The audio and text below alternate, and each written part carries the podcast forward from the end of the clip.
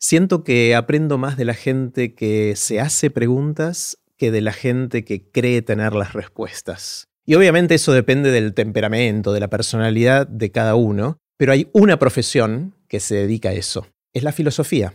La filosofía es la profesión que se dedica a hacerse preguntas, a hacernos preguntas sobre el mundo, sobre la condición humana y muchas cosas más. Y me encanta entonces conversar con gente que hace filosofía. Y hoy voy a tener el lujo de conversar con Mariana Noé. Marian es filósofa, hizo un doctorado en Columbia y ahora va a hacer un postdoc en Harvard, ni más ni menos. Y estoy seguro de que juntos con Marian vamos a aprender un montón. Antes de dejarlos con Mariana, les recuerdo que es todo esto.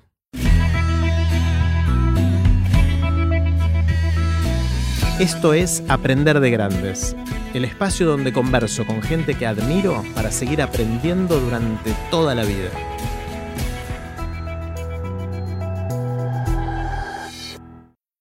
¿Te gustaría tener conversaciones como las que tenemos en Aprender de Grandes? Si sí, me parece que te va a gustar el juego de Aprender de Grandes.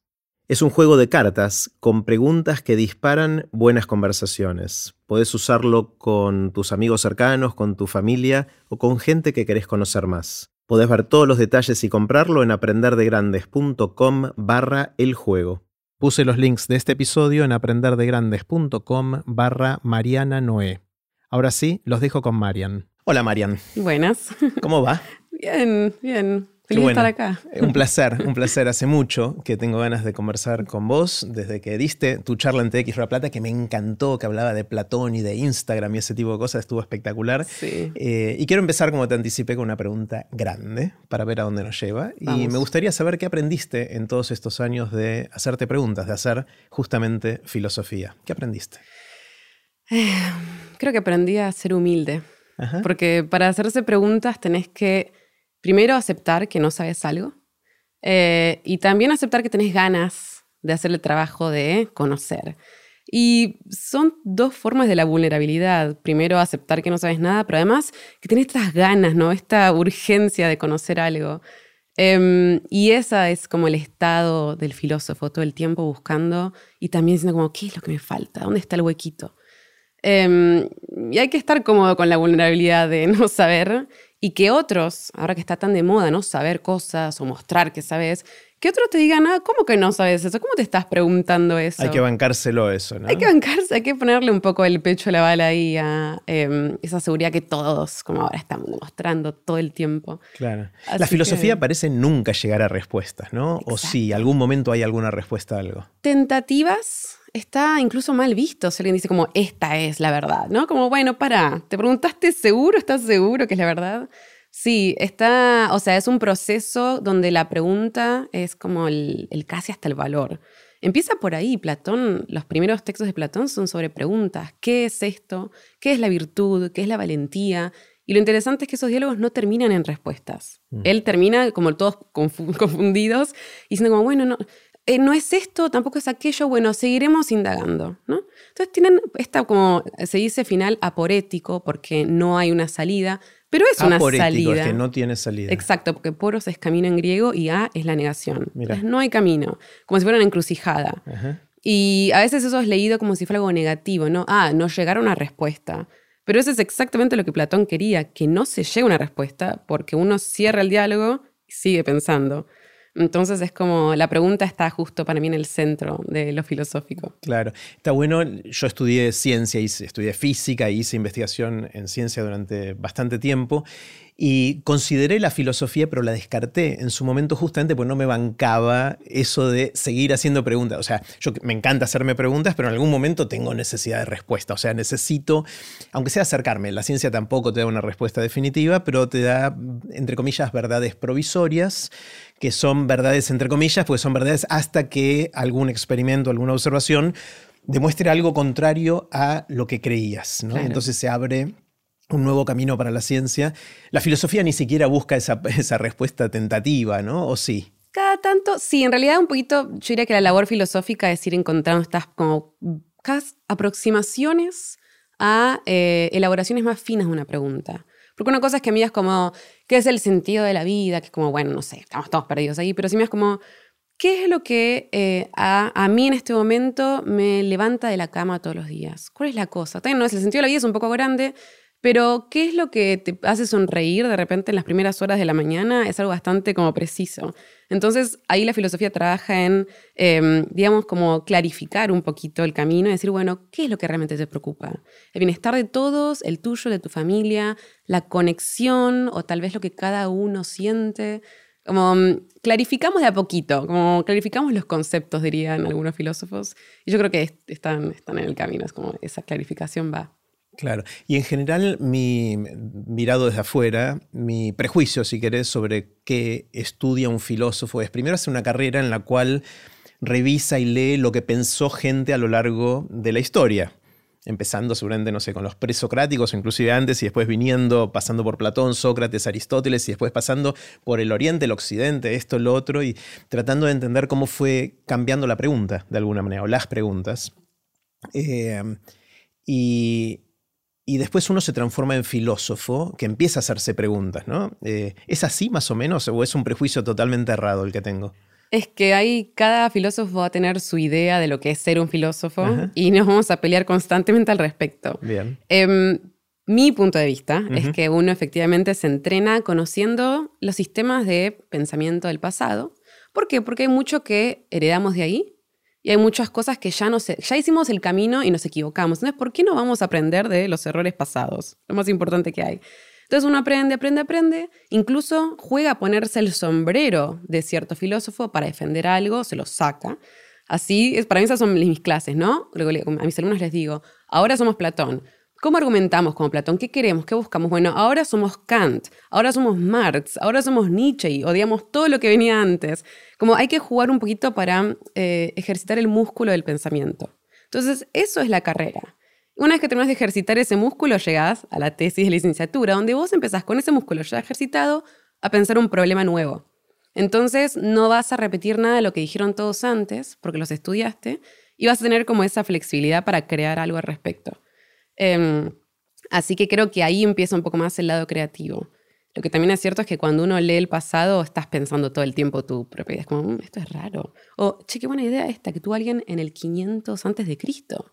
Para mí la idea de eh, la bondad y cómo uno mm, tiene que ir construyendo con mucho trabajo, ser una buena persona, mucho trabajo, eh, es algo que descubro con los griegos y para mí como sigue siendo totalmente como la manera en que rijo mi vida y creo que como, intento que todos alrededor mío también se rijan por ella porque es como tenemos que, como Platón que se da cuenta muy rápido, tenemos que trabajar muchísimo para no volvernos malos.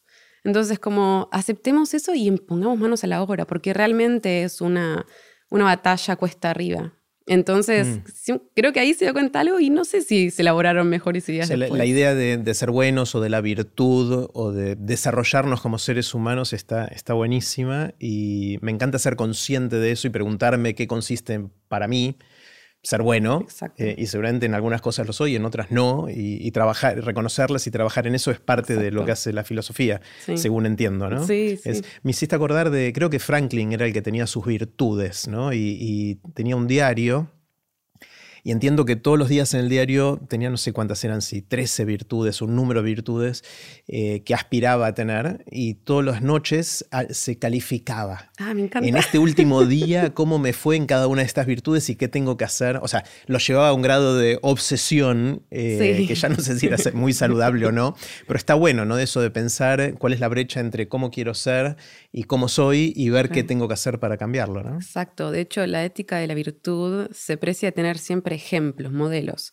Eh, que es un poquito fue lo de mi charla TED. Tenemos modelos y con eso nos guiamos. ¿Por qué? Porque el modelo te permite tener un lugar donde guiarte. Es como, ah, mira esto, qué bien que hace esta persona y puede ser cualquier alrededor tuyo. Un hijo puede ser un modelo de honestidad, una madre puede ser un modelo de cariño y vos vas ahí tomando y decís, bueno, ahí quiero llegar. Voy a ver cómo hago, pero ahí quiero llegar. Entonces, bueno, eh, Franklin se tomaba a sí mismo, lo cual también es muy útil. Eh, pero ahí los griegos sabían, es como, bueno, el paradigma. ¿Quién es el paradigma para vos? Bueno, ahí tenés algo, ahí tenés como una versión bastante tangible, cercana, de cómo se puede ser buena persona. Mm. No sé si es por el sesgo de que la gente que se hacía estas preguntas históricamente solía escribir también, desde Platón en adelante, obviamente, eh, o si realmente fue así, que en el pasado la gente se le dedicaba mucho a esto, mucho tiempo, mucha energía. Por ahí estoy tomando el sesgo de haber leído a los pocos que lo hacían, digamos, pero siento que hoy estamos más perdidos, ¿no? En promedio. Estamos como en cualquiera, para decirlo directamente, y muy enredados en una coyuntura y corriendo de un lado para otro. Y cuando dijiste qué es lo que nos hace sonreír a la mañana o qué nos despierta a la mañana, yo enseguida pensé la alarma, ah, obviamente. Claro, el, café. claro, o una urgencia o la reunión que tengo dentro de cinco minutos o lo que fuera, ¿no? Y, y no le dedicamos quizás mucho tiempo a pensar en estas cosas, ¿no? Bueno, hay una frase, una cita de las leyes de Platón que siempre me hace reír, que dice que no se puede trabajar todo el día e intentar ser bueno. Entonces, claro, obviamente, esto después, eh, para argumentar a eso, para defenderlo, se dice, bueno, por eso hay que tener esclavos. O sea, ahí se fue por el lado equivocado, se fue por el lado equivocado, pero su punto es que requiere tanto trabajo ser bueno que no, no puedes estar eh, como exhausto y además intentar tratar bien a los otros. Porque es cierto que uno llega exhausto, no podés. Cuando llega al final del día, siempre los psicólogos recomiendan, no se discuten cosas en pareja al final del día. Hay lo que tenés que charlar, te vas a dormir y el sábado de la mañana te sentás con tu esposa, con tu pareja, y decís como, bueno, mira, esto no está funcionando, o por qué no hablamos esto. Uno cansado no tiene la paciencia para intentar escuchar al otro, ser empático.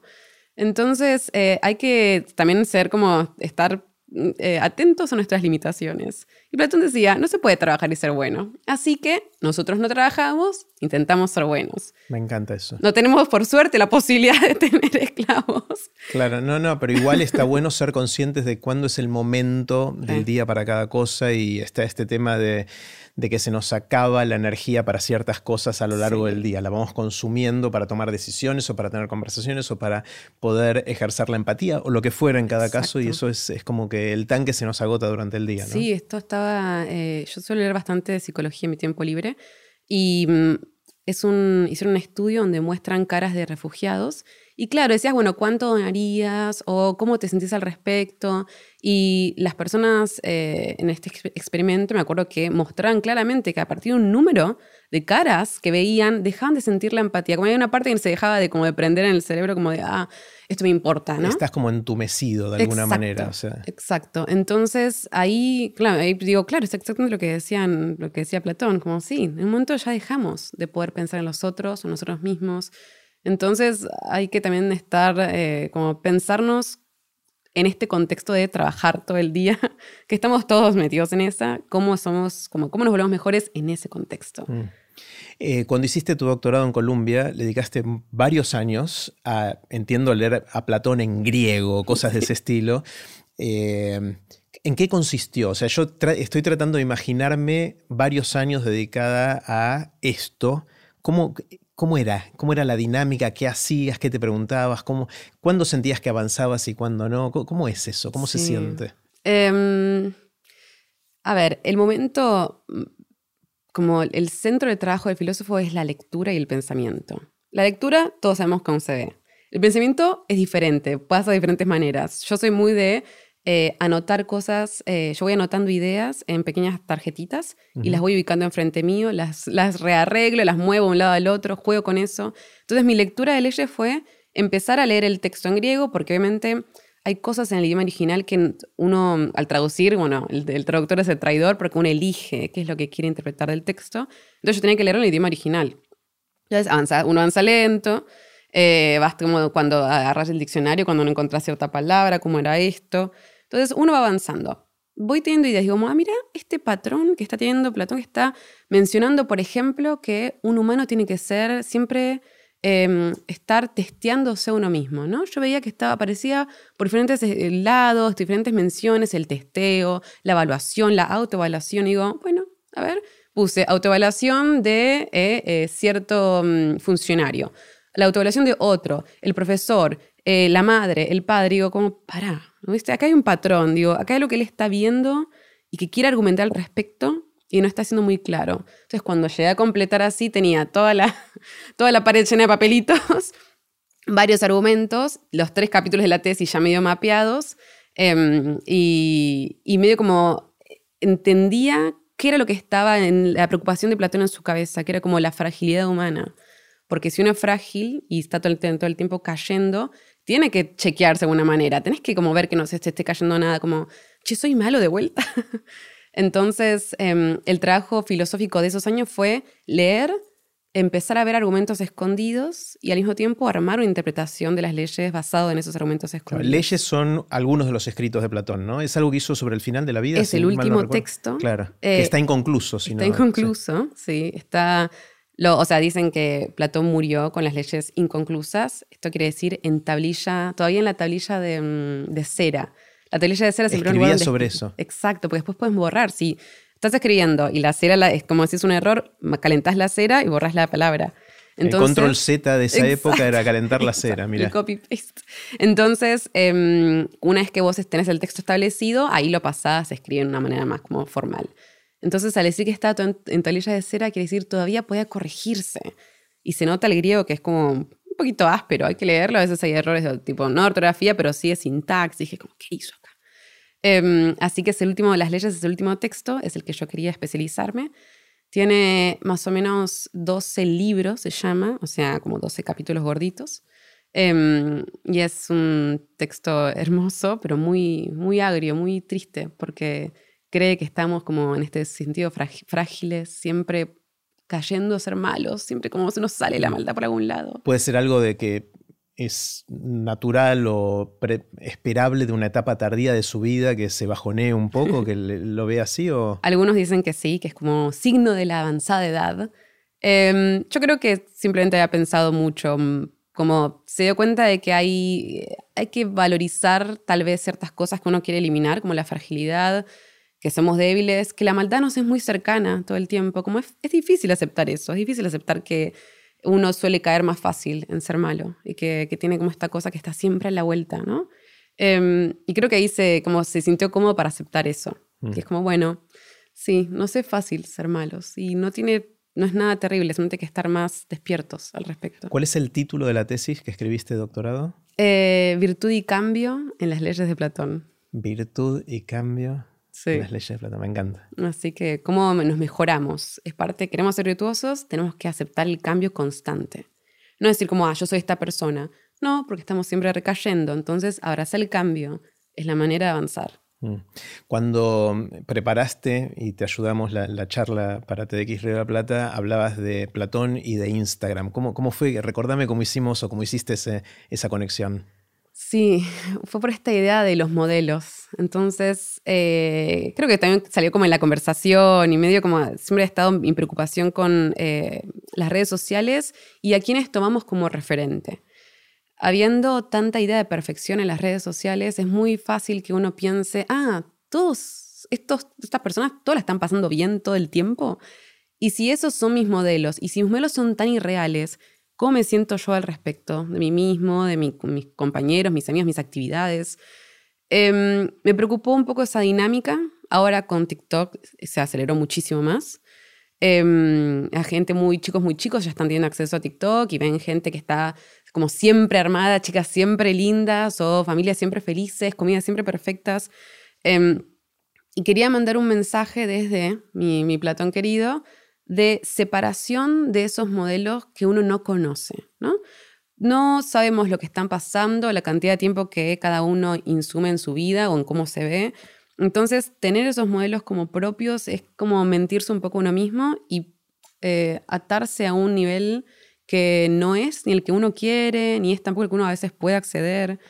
Entonces, como la charla TED salió de esa preocupación, casi como hasta una preocupación ética con el futuro de los chicos, que más o menos los adolescentes, que no tienen tampoco tanta idea, o no sé si tanta idea, pero tanta práctica en como separarse, ser críticos. Em, y eso me dio un poco de miedo, entonces la charla viene por ahí. Platón dice, los modelos son buenos siempre y cuando sean, bueno, uno los conozca, uno los haya pensado, los conozca bien sobre todo, que no te estén mintiendo. Em, y eso me parece que es como una actitud crítica que uno tiene que tomar con las cosas que a uno le inspiran, porque a veces nos inspiran cosas que no sabemos cómo, o sea, no realmente, no conocemos realmente profundamente. Claro, lo que está pasando ahora entiendo que por estos modelos inalcanzables hay como una epidemia, no sé si es la palabra correcta, pero una prevalencia muy alta de depresión juvenil, adolescente, inclusive de suicidios en muchos casos. Sí, sí. Eh, bastante terrible, ¿no? El tema es, eh, siempre están saliendo como estos nuevos eh, estudios sobre el bienestar mental, el bienestar psicológico y las redes sociales. Y la, la interacción, o sea, es negativa y está ya cada vez más probada.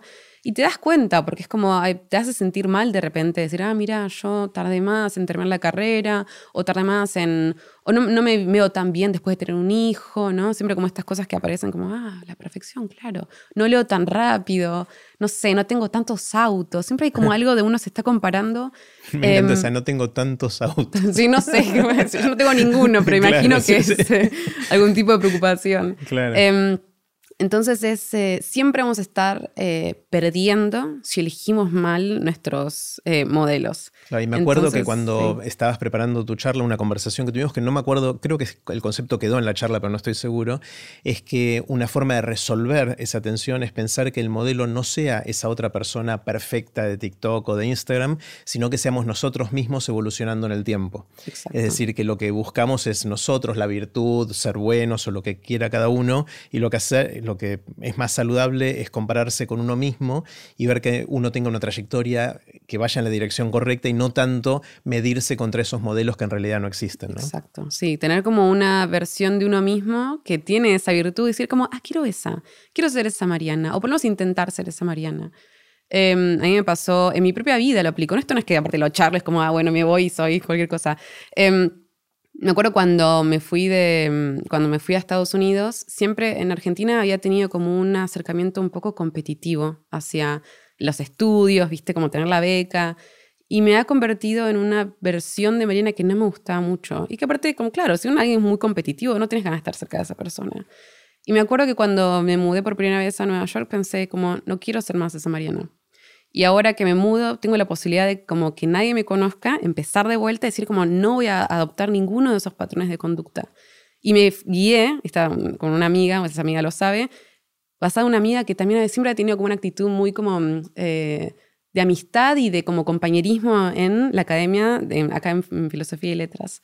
Y dije, yo quiero, quiero, quiero imitar a Mariana. Eh, se, llama Mariana, sí. Em, bueno, en algo ya te pareces, es el mismo nombre, aunque sea. Em, digo, voy a tomar ese, voy a adoptar ese modelo. Y, y, en, y, en, Colombia fue lo que me mantuvo, creo que sana, porque tenía como amigos, los cuales como decía, bueno, no, ahora podemos, y si me da mal, me da mal, y no significa nada, como no, no necesito desamigarme o enemistarme con nadie.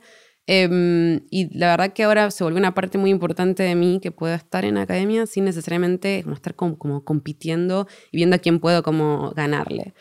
Y hace unos días la volví a cruzar a Mariana, pero de suerte, eh, en filosofía y letras, y ella sabe libre contigo. La verdad que como soy mejor persona porque estuviste en un momento en mi vida, te acercaste y mostraste una manera de habitar el mundo que yo en ese momento no comprendía, y ahora de repente como la hice mía con trabajo, porque sé que está ahí, como esas, la competición está metida, hay que como mm, agarrarla, pero se puede. Y medio como soy un poco Mariana Noé, pero también aprendí un poquito de Mariana Gardela y estamos ahí metidas como en mi manera de ser. Y, y son las cosas que más me gusta de mí misma ahora de repente. Me encanta.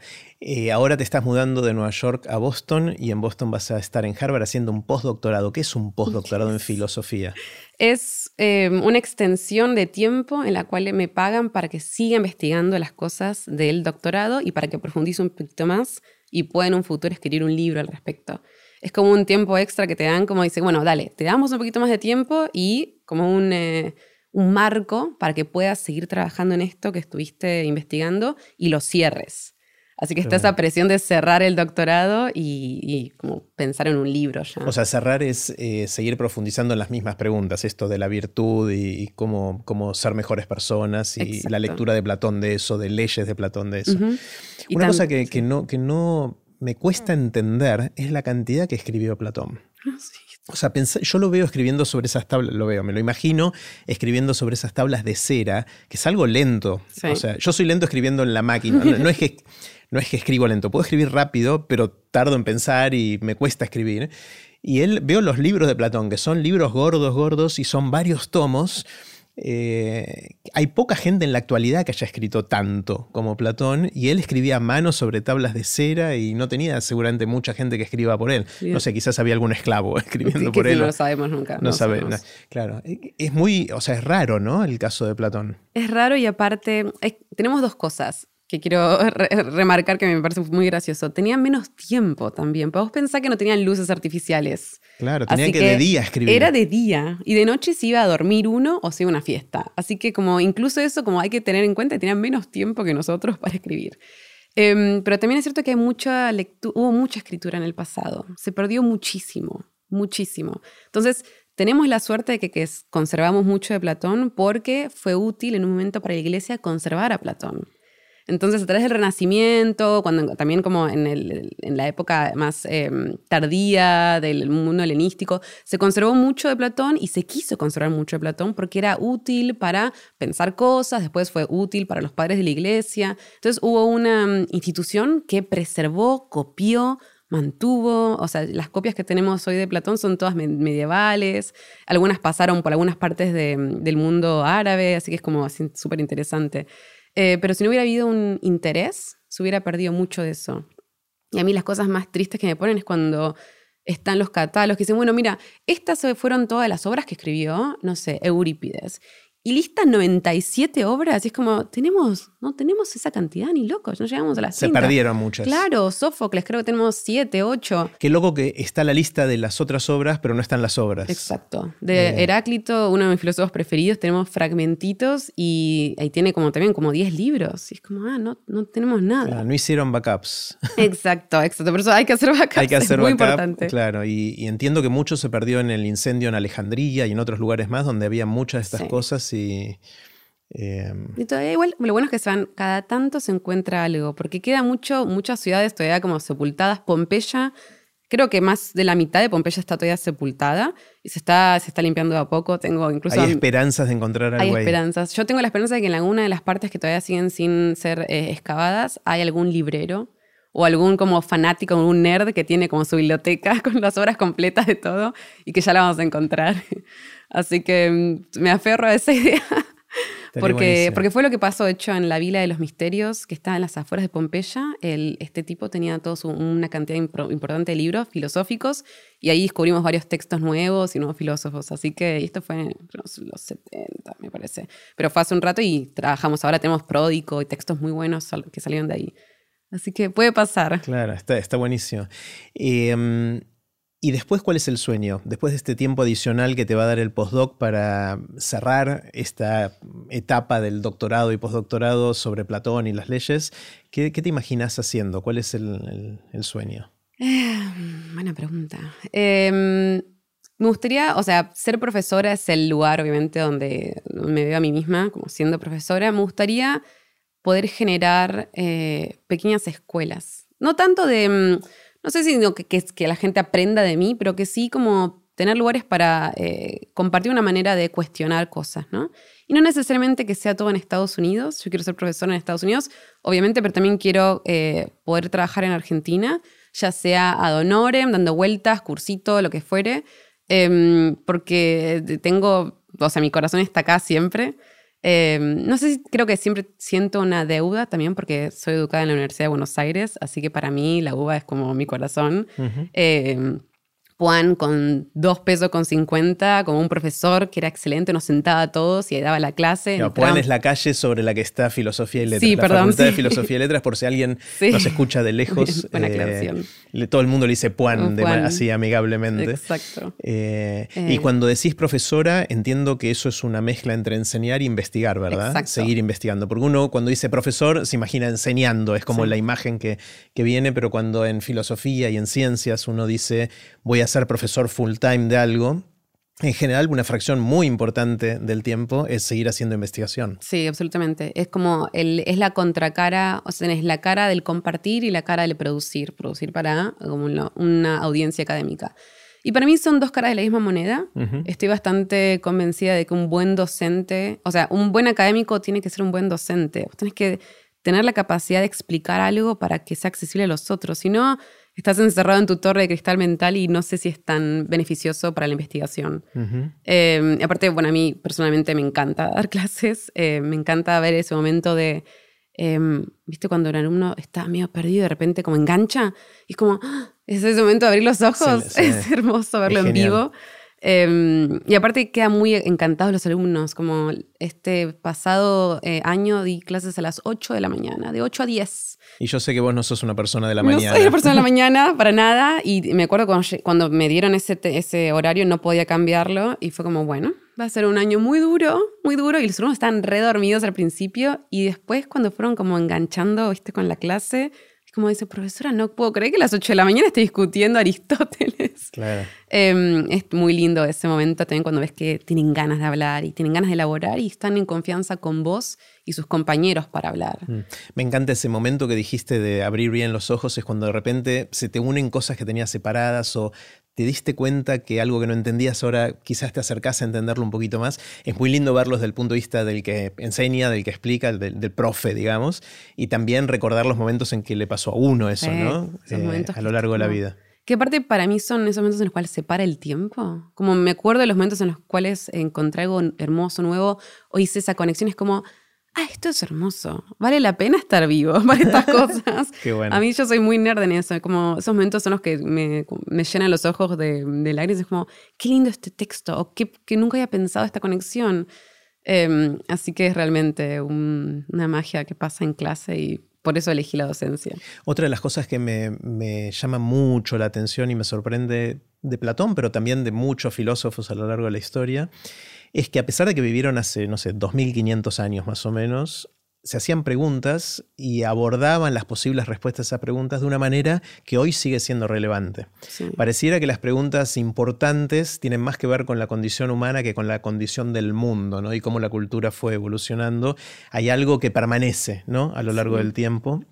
A pesar de que hoy tenemos Instagram y TikTok y un montón de cosas que en ese momento, eh, y que podemos escribir en una compu en lugar de en tablas de cera, ¿no? Ese, eh, es increíble cómo esta gente podía hacerse preguntas hace 2500 años que siguen siendo relevantes para nosotros ahora. Me gusta ese, eh, lo pusiste muy em, positivamente, porque a veces puede ir por el otro lado, es como... No evolucionamos, claro. qué triste que seguimos con las mismas preguntas.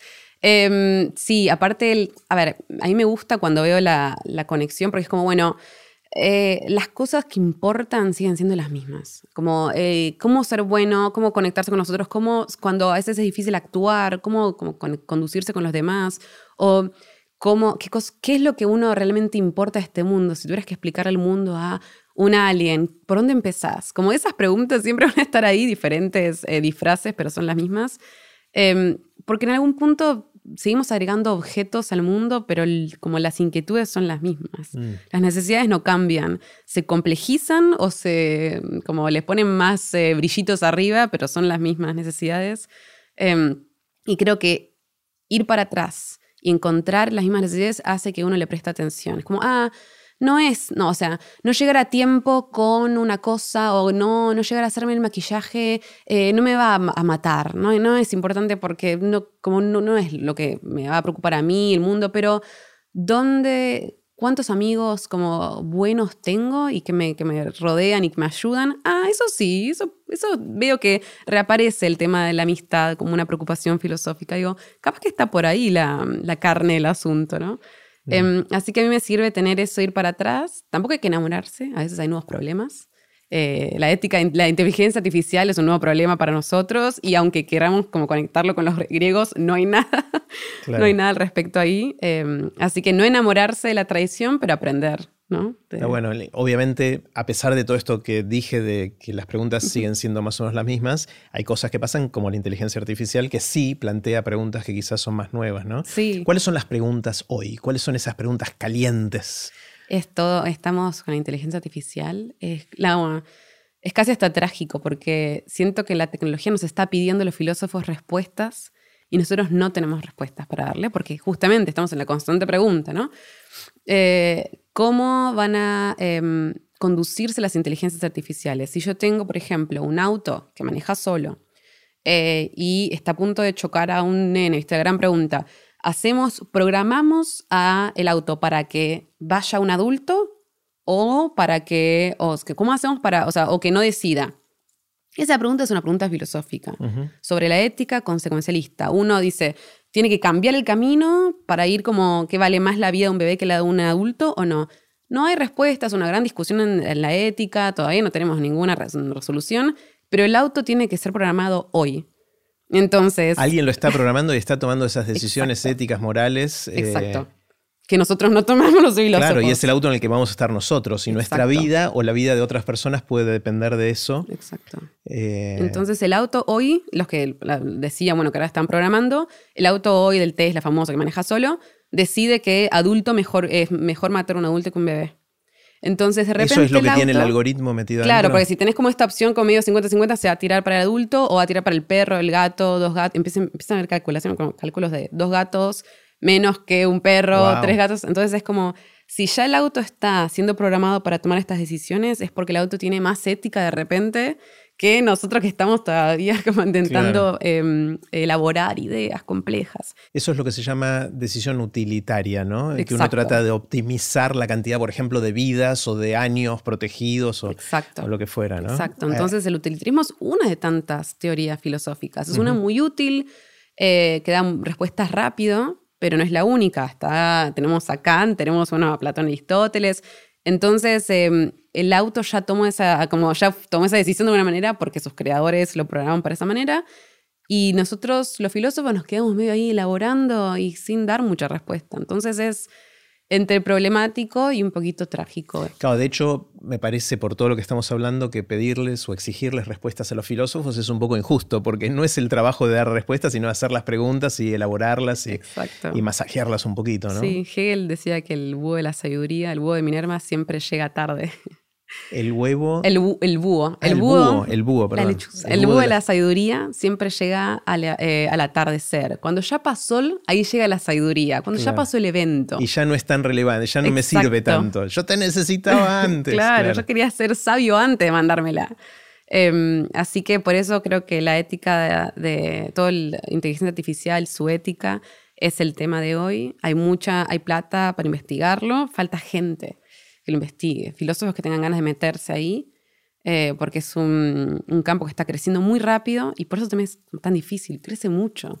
Y hasta que uno tiene una opinión formada, que es realmente como precisa, pasa un tiempo. Entonces ya cambió. Chat GPT 3 pasa, está el 4, está el 5, para cuando escriba algo, el 5 va a estar el 7, que va a ser un humano. Em, así que es como hasta casi que se ve como demasiado difícil. Eso no solamente es como está lejos de lo que podemos abarcar en un espacio de, tiempo decente. Hay un montón de como desafíos ahí que creo que los filósofos estamos peleándola, pero... Sí, sí, parecería que lo que tiene en común la filosofía hasta ahora, hasta anteayer más o menos, es que trata sobre la condición humana. Y ahora de repente hay otra cosa que no es humana, es creación humana, pero en un momento ya es cualitativamente distinto, pues otra inteligencia y no sé si tiene conciencia o no, es otra gran pregunta y gran discusión, pero más allá de eso es la qualia o la, cosa cualitativa de eso es distinta y las preguntas no necesariamente son las mismas o las respuestas a esas preguntas pueden cambiar. Y yo lo que siento o lo que me da más miedo es que esa sensación que tenemos de control, que es una sensación, la perdamos. Ya la estamos perdiendo un poquito, ¿no? Eh, sí, cuando ves, cuando mm, jugás con estos juegos de AI, ¿no? Y le creas, eh, creas una imagen por inteligencia artificial, una voz, te estás dando cuenta estamos perdiendo un poquito el control sobre lo que es humano.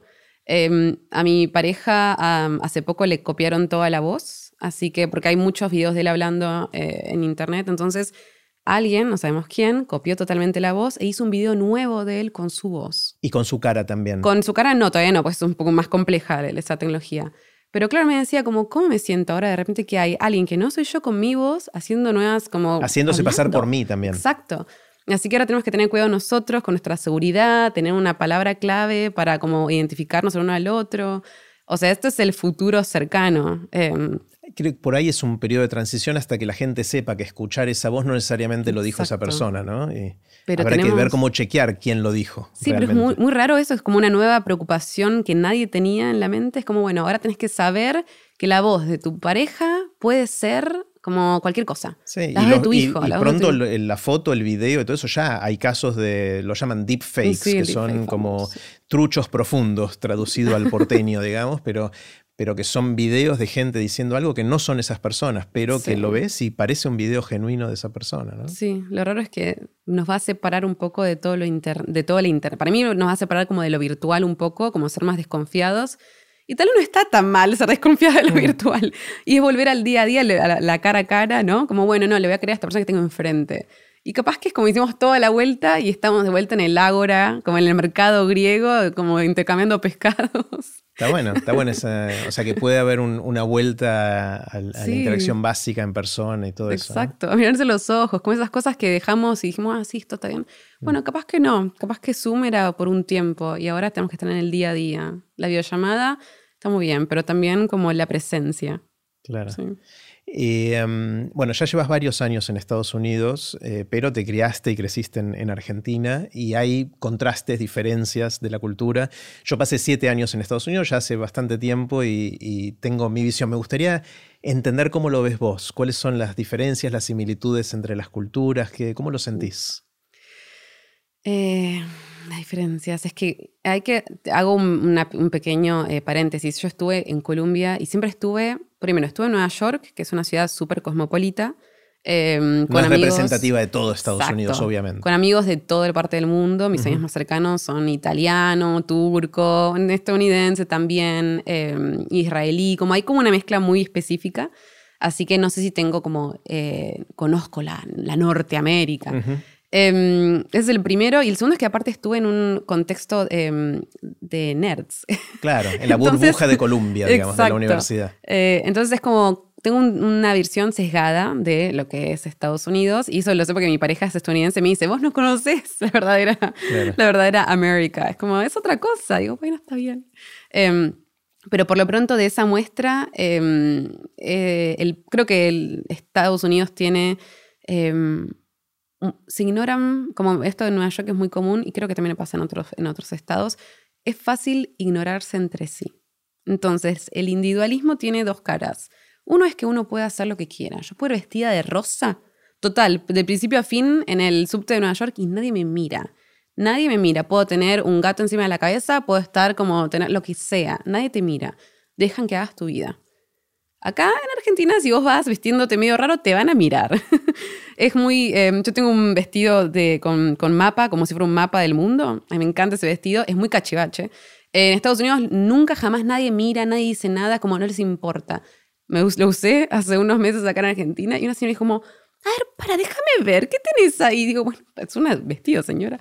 Entonces hay una noción de lo público, acá creo que en Argentina el espacio público es público en serio, o sea, estamos el uno con el otro y si haces algo raro te van a decir, sí, como si estás eh, obstaculizando el camino, como, che, bueno, a ver, te puedes mover, o si haces como, si no haces la línea, si no haces la fila, cuando te subís al colectivo te van a decir algo. Hay un espacio público y compartido. Eso, eso, tiene, perdón, eso tiene como dos caras, ¿no? Una es la cara de me están juzgando todo el tiempo y todo eso lo, que implica de el deber ser o el estar preocupados por nuestra imagen y todo eso. Y la otra cara es la de no soy transparente. Exacto. Existo. Exacto. La gente se da cuenta que yo estoy, ¿no? O sea, que puede ser algo positivo también. En, en Nueva York vas caminando y la gente no te ve. O sea, es como que no hay conexión también, ¿no? Y puedes como ignorar a los demás y que te ignoren a vos y en algunos puntos es como un relajante que no te estén mirando todo el tiempo y también si te perdés o necesitas algo, agárrate porque no te van a ayudar. Acá si estás perdido en Buenos Aires, en cualquier parte, vas a tener tres personas alrededor, probablemente no ayudando, pero por lo menos van a estar alrededor tuyo. Eso no pasa, eh, no pasa en Estados Unidos, no es común y mm, el espacio público no se habita. Vos acá caminás por Buenos Aires y tenés tres chicos sentados, otros dos allá, dos parados, tres personas hablando, cuatro trabajadores de la construcción que no están trabajando, pero están charlando de su vida, muy común. Em, y allá no existe eso porque nadie se siente cómodo en el espacio público. o sea, eso sucede en espacios privados. O en una, como en plazas, parques, como muy, como una manera muy como puntual, pero en la calle, calle, no se comparte. En la calle la gente está yendo de un lugar al otro, no está viviendo ahí. Exacto, ni siquiera como compartiendo, charlando con eh, el dueño de, el, no sé, nunca vi a alguien hablando con el dueño de, eh, con alguien que está trabajando de vendedor o lo que fuere, jamás. Como no pasa, no pasa que uno se pone a charlar y dice, ¿cómo anda el día? ¿Cuánto vendiste? Jamás. Y acá todo el tiempo, el kiosquero te habla, ¿viste? Te pregunta cosas. Em, entonces, creo que ese, esa manera de habitar lo público es, eh, es un lujo que tenemos y que deberíamos apreciar más. Eh, yo ahora cuando estaba caminando por, por acá, por la zona, digo, qué lindo esto, los chicos sentados. Algunos se ratearon del colegio, bueno, sí, y están como comiendo galletitas, jugando el truco, yo que siendo pavadas en la calle, como, eh, tiene un gustito, porque yo lo hacía cuando era, adolescente también. Estoy quedándome cerca de, mi colegio secundario, Nicolás Avellaneda. Es un colegio público por acá por Palermo. Y, y, claro, vi a los chicos sentados y yo como, che, son las 4 de la tarde y no estar estudiando. digo, pero yo hacía lo mismo. Claro.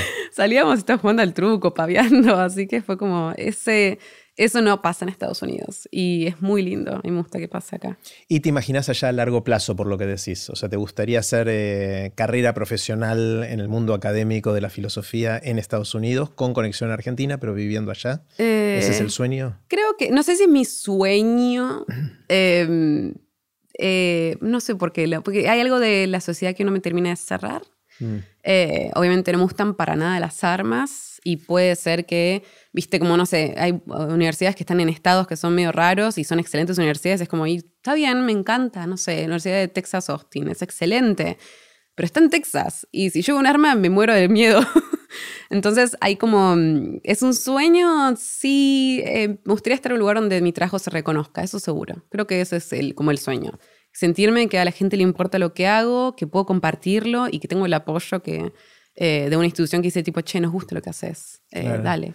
Cuando con Marce, con mi esposa, nos volvimos de Estados Unidos después de estar ahí eh, todos esos años, fue una decisión difícil, pero sabíamos que queríamos volver, tarde o temprano. O sea, nos llevó siete años volver, pero volvimos. Y una de las cosas que pesó más es esta sensación de estar solos ahí. Hmm. Eh, por dos razones. Una es histórica, cultural, que la gente que vive ahí no compartió nuestra cultura de infancia, no veía los mismos dibujitos animados, no comía las mismas golosinas. Eh, y entonces hay algo del código que, nos hace muy propios. Y lo otro es los vínculos, ¿no? El, hecho de que nuestros amigos, familia, están y estaban en, en Argentina, en Buenos Aires cerca.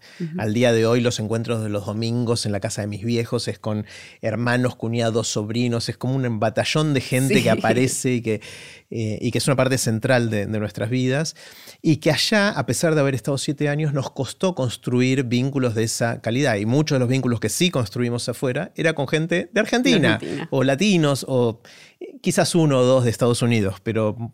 Y, y esos uno o dos de Estados Unidos seguimos cercanos, pero es el mensajito para Navidad, digamos, o para Año Nuevo, o para el Día de Acción de Gracias, que es un momento importante de reencuentro en Estados Unidos por la cultura de ahí. Entonces, eso nos pesó mucho a la hora de decir dónde queremos que nuestros hijos crezcan y todo eso, y, en nuestro caso eso primó. Eh, pero obviamente con las desventajas y y las ventajas que uno puede imaginarse de, cada lugar, ¿no? Sí, no, aparte con el tema de los hijos, es como ahí cambia mucho. Como, esa pregunta sigue estando como una nebulosa, no tengo ninguna seguridad al respecto, pero si la tuviera, eh, tener un hijo en los Estados Unidos es súper hostil, de tema de la cantidad de plata que se necesita para mandarlos a la universidad. Si yo enseño en Colombia, amo Colombia, pero sale 70 mil dólares anuales es una plata. Entonces hay que tener esos ahorros, esa capacidad de solvencia, es un montón de, mm, eh, de cosas que hay que preocuparse. Ni hablar, bueno, del seguro de salud.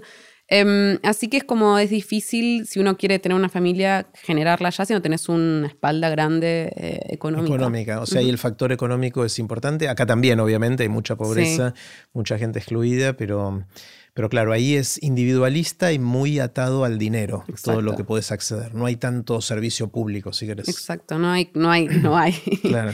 lo cual hace que, yo lo comentaba, que el, en la calle, el que está en la calle está realmente solo de una manera que nosotros no estamos acostumbrados a hacer en la Argentina. Porque vos acá no ves gente desangrándose en la calle, no ves gente con heridas abiertas, no ves gente con... Ahí sí. Ahí sí, porque no pueden acceder a ningún tipo de servicio público. Entonces, ¿qué limpiando plata? No es limpiando plata, es limpiando plata con una herida abierta. No es otra, no es lo mismo. Em, y enfrente del subte, enfrente del subte, ¿no? Entonces, em, hay un nivel de abandono que no. Obviamente, yo no estoy. No digo la, la, la Argentina está perfecto, pero hay un nivel de abandono que no encontramos acá y que me di cuenta cuando visité, siempre que vengo, y incluso a mi pareja lo notó, fue como, ah, es otra cosa esta manera de estar en la calle, porque acá nos están a punto de morir enfrente tuyo, es como, no, no. Eh, así que los hospitales públicos tienen ese valor, que a veces nos olvidamos. Claro, eso es, interesante como a veces hay que irse lejos para valorar lo que uno tiene, ¿no? Que uno da por sentado que eso es así, hasta que se da cuenta que en otro lugar las, las cosas funcionan de otra manera y no siempre mejor, a veces peor, ¿no? Sí, sí, tal cual. Aparte, imagínate ignorar eso. O sea, sumade lo que te estoy diciendo que la gente se ignora y aparte ignorar ese estado del humano. Es como, yo no sé si tengo la fuerza para ignorarlo toda mi vida, como no puedo.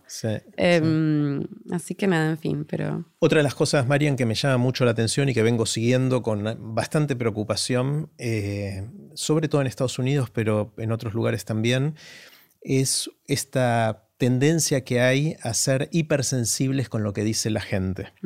Em, obviamente hay un montón de deudas y de cosas que están mal con la sociedad y que hay que corregir, pero en muchos casos el discurso de cómo se corrige eso es cancelando un montón de otras cosas y, haciendo que sea difícil conversar. Hoy siento que en Estados Unidos, y un poquito acá, pero más en Estados Unidos, la gente tiene miedo de hablar tiene miedo de expresarse por miedo a ser cancelada. Sí. Eh, cancelado en el sentido de que mm, pierdas el trabajo, de que mm, te anulen en las redes sociales, que tus círculos de amigos se alejen de vos, que tu familia se aleje de vos por algo que dijiste hoy o en el pasado. O sea, quizás fue algo que dijiste hace un tiempo cuando el mundo era distinto, pero hoy tenés que rendir cuentas por eso. Y entiendo la razón de dónde viene eso, porque hay muchas cosas que dijimos y seguimos diciendo que están muy mal y que le, le hacen mucho daño a mucha gente, pero por otro lado están generando ahora una cultura en la que es difícil conversar. Y pensando en la filosofía y en los diálogos platónicos y el método socrático y todo eso, la conversación es una herramienta indispensable para poder avanzar como seres humanos de manera individual y colectiva. ¿Lo estás viendo así? ¿Lo vivís así? Es una... ¿Cómo, ¿Dónde estás vos en todo esto? sé que es re difícil y, espinoso el tema, ¿no? Estoy en la clase, que eso es lo más difícil, donde estamos, o sea, la materia que yo enseñaba es eh, civilización contemporánea, se llama. ¿Cómo es? Civilización, contemporánea. Empezamos desde Platón y terminamos en los últimos textos sobre feminismo escritos hace 10 años. Em, y la idea es ver un paneo de qué, es la civilización contemporánea y cómo se construyó. Entonces, leemos textos desde eh, Platón, Aristóteles, los también, pero incluso leemos el Corán, el Corán, leemos la Biblia, leemos Antiguo y Nuevo Testamento, Leemos medievales, modernos, todo, incluido incluso los primeros textos sobre conquista de América o esclavitud en los Estados Unidos. Todo eso es parte de lo que yo enseño. Entonces, estoy expuesta a las discusiones difíciles, desde la palabra negro, cómo se constituye, cómo se vuelve, cómo, o sea, para qué se usa, cómo se usa. Explicar eso a los chicos fue siempre un desafío. Todos los años es mi, es mi, mi clase, no sé si más temida, pero es la que me requiere más preparación. Porque hablar de esclavitud desde el punto de vista latinoamericano, o sea, yo no viví, no nací en los Estados Unidos, no sé muy, hay cosas que pierdo, como el tacto. ¿Cómo lo hablo sin caer en una banalización? Obviamente después ser cancelado, pero sobre todo no banalizarlo, no tomarlo como si fuera algo liviano, ser respetuosa, abrir buenas conversaciones al respecto. Es siempre un desafío y es un texto que eh, genera mucha como rispidez, mucha tensión en la clase. Entonces, a través de ese prisma es como yo veo el problema de la libertad de expresión, ¿no? La cantidad de tiempo que me depara a mí preparar una clase para hablar de esos temas. Porque claro, el tema es que eh, los alumnos, algunos se lo toman muy a pecho, es un tema que a ellos les afecta mucho. Vos pensás que es muy difícil ponernos en lugar de eh, una sociedad donde la escritura está siempre muy cerca, demasiado cerca, ¿no? Y que hay divisiones que siguen estando ahí. Hay barrios que siguen siendo segregados. Es como sigue siendo un tema. Yo Colombia está al lado de Harlem, el barrio de Harlem, y barrio de Harlem es un barrio históricamente negro, y hay una línea en la cual Colombia deja de construir, ¿entendés? Pues el barrio de Harlem, y es como, esa línea, chicos, como nunca la problematizamos un poco, mm. que siga ahí vigente en el año 2023. Em, entonces, parece un tema pasado, pero está vigente ahí todo el tiempo dando vueltas, que suele ser uno de los grandes temas de la libertad de expresión, ¿no? Cómo se habla al respecto. Entonces, con mis alumnos eh, intento prepararlos con un contexto de confianza conmigo para que ellos puedan equivocarse o decir cosas sin miedo y de confianza con los otros. Porque uno cuando está ensayando una idea tiene que tener como la, eh, la comodidad de que nadie lo va a atacar, si estás como teniendo como, bueno, para, ¿cómo, cómo interpreto esto? Eh, con mis alumnos me pasa mucho que eh, se están preguntando si son negros o no. Mm. Entonces tengo alumnos que vienen de padres de Latinoamérica o padres de, no sé, en otro caso me tocó eh, una familia jamaiquina. Y en la clase donde hablamos sobre esclavitud, dice, bueno, yo soy negro. Y se preguntó en clase. Wow. Entonces fue como un momento en el cual em, todos como crecieron, se dieron cuenta como, che, es verdad, esta pregunta no tiene como una clara respuesta y hay una gradualidad y tal vez como la etiqueta fue algo creado por un motivo económico, en un momento y un espacio especial. Eh, y para mover esas cosas de identidad hay que tener como mucho cuidado. Por personas que realmente se perciben como, se pone en juego todo lo que ellos son en una etiqueta. Porque la, con mucho trabajo la, elaboraron y la crearon, ¿no? Eh, pasa lo mismo con el tema del feminismo, la mujer, ¿no? Cuando alguien dice, ah, no, no, la etiqueta mujer no me gusta. Yo, pero a mí, me gusta esa etiqueta. No, no quiero excluir a nadie y es más, quiero incluir a todos, pero me gusta la etiqueta en sí, porque hay como una visión crítica que dice, bueno, el concepto de mujer ya es como muy antiguo. Bueno, hablemoslo, porque es algo que es cercano a mí, no te voy a atacar si estás en desacuerdo, pero hablemoslo porque capaz que es algo que podemos aprender las dos o los dos y ver qué encontramos. Eh, habitar como, para mí la clave de la libertad de expresión y esta charla y yo que sé, no cancelar es saber evitar la incomodidad de una discusión abierta. Puede ser que la persona no esté de acuerdo con cómo uno piensa, es como, bueno, ¿dónde, ¿dónde llegamos? ¿Dónde tocamos como un lugar donde estamos de acuerdo y dónde no? Al menos saber eso y saber que, bueno, hay personas que desacuerdan, que realmente creen que no ser bueno, la idea de ser bueno, por ejemplo, es como un constructo que sirve, no ayuda, ¿no? Hay personas que creen eso y está perfecto. Me gusta hablar con ellas para decir, bueno, a ver, ¿por qué? ¿O por qué, por qué lo pensás de esa manera? Em, y decir, bueno, podemos también dejar de hablar y decir, como, ah, no, está bien, no acordamos. ¿Vos crees que ser bueno es de, salame? Y yo no. Claro. Em, pero ese habitar sin cerrar la puerta, pues cerrar la puerta es la censura y es como la herramienta más vieja del mundo. Platón la defendía, para que te des cuenta de lo mal que está. Defendía la censura. Sí, la censura de los, de los poetas que, eh, que llevaban a la gente a hacer cosas malas. Wow. Así que él decía, ¿no? A los poetas se los echa de la república, a los que hacen, los que eh, dan eh, malos, malos modelos de persona. Y es un montón de. O sea, he hecho un montón. Hecha Homero, hecha Eurípides, hecha canceló a, gente. poetas. Sí, canceló a gente. Es el primer cancelador para mí. Em, eh, y con argumentos de cómo se tiene que hacer y cómo se elimina. Eh, entonces, no. A los chicos, cuando empezamos con Platón, les muestro, leemos La República. Le digo, esto es la censura, esto es echar. No queremos volver ahí. Entonces, pensemos cómo hacemos, porque hay discusiones que tenemos que tener. Entonces, ¿qué es ser negro en el caso de Estados Unidos? Como, ¿qué es ser negro? ¿Qué es ser esclavo? ¿Cómo hablamos de la persona en situación de esclavitud? ¿Y por qué a veces usamos las palabras que usamos? ¿Cuáles tenemos que usar? ¿Cuáles no sirven? Eh, son discusiones súper productivas. Yo cambié una manera de hablar muy específica porque un alumno me, no me, criticó, pero un punto, pero em, por mail me dijo, profe, ¿por qué no habla en vez de slaves, como el esclavo, enslaved? Enslaved people, personas esclavizadas. Porque si uno dice esclavo, me dice, siente como si fuera parte de su ser, ¿no? Ser esclavo, es esclavo. Si decís persona esclavizada, te das cuenta que esa persona, alguien eligió ponerla en situación de esclavitud y la utilizó para eso. Entonces, con ese cambio, que es como es mínimo, te predispones diferente al concepto. Em, y fue, claro, yo, no, para mí, como se, se aprendía a leer, pero porque así me enseñaron en la primaria. Em, y fue como, ah, mira, gracias, como no lo había pensado y ahora cambié mis clases, mis eh, PowerPoints, todo cambiado. Hay, hay, algo muy importante el lenguaje, ¿no? De cómo el lenguaje, la forma en que llamamos a las cosas nos predispone a pensarlas de cierta manera, de manera inconsciente, y nos genera un montón de sesgos. Este es un ejemplo. En el otro extremo está el caso de empezar a usar eufemismos para referirnos a las cosas por miedo a, ¿no? Entonces terminamos no diciendo las cosas como son Claro. Eh, es, difícil encontrar el equilibrio entre todo eso y, seguir habitándolo. Me parece todo esto que sí está buenísimo de generar estos ambientes de confianza, que vos los podés generar con tus alumnos, es mucho más difícil a, escala de la sociedad, donde hay un montón de fuerzas, donde las redes sociales banalizan un montón de estas cosas y te exponen a ser eh, cancelado o puesto en una situación en la cual no te vas a sentir cómodo o cómodo. Eh, es complejo. Yo siento que en Estados Unidos eh, hay gente que no está hablando. Mm. O sea, pensando en que la conversación es parte del motor del progreso y de, seguir avanzando en resolver problemas que tenemos. Eh, tengo muchos amigos que viven en Estados Unidos y están muy preocupados de que no pueden hablar. De que sienten, mira, yo opino esto, me lo dicen a mí en privado, pero no puedo decirlo en público porque tengo miedo a que me echen, que me cancelen, que arruinar mi carrera y mi familia y todo ese tipo de cosas. Son preocupaciones muy fuertes y muy genuinas por todo lo que se está viviendo y, casos en los cuales en universidades se están contratando a profesores que no son los mejores, pero que son los que cumplen ciertas cuotas de gente que ahora hay que contratar, eh, que entiendo la deuda pasada y cómo hay que resolverla, pero también entiendo que si haces esto, quizás la calidad académica puede bajar en algunos lugares.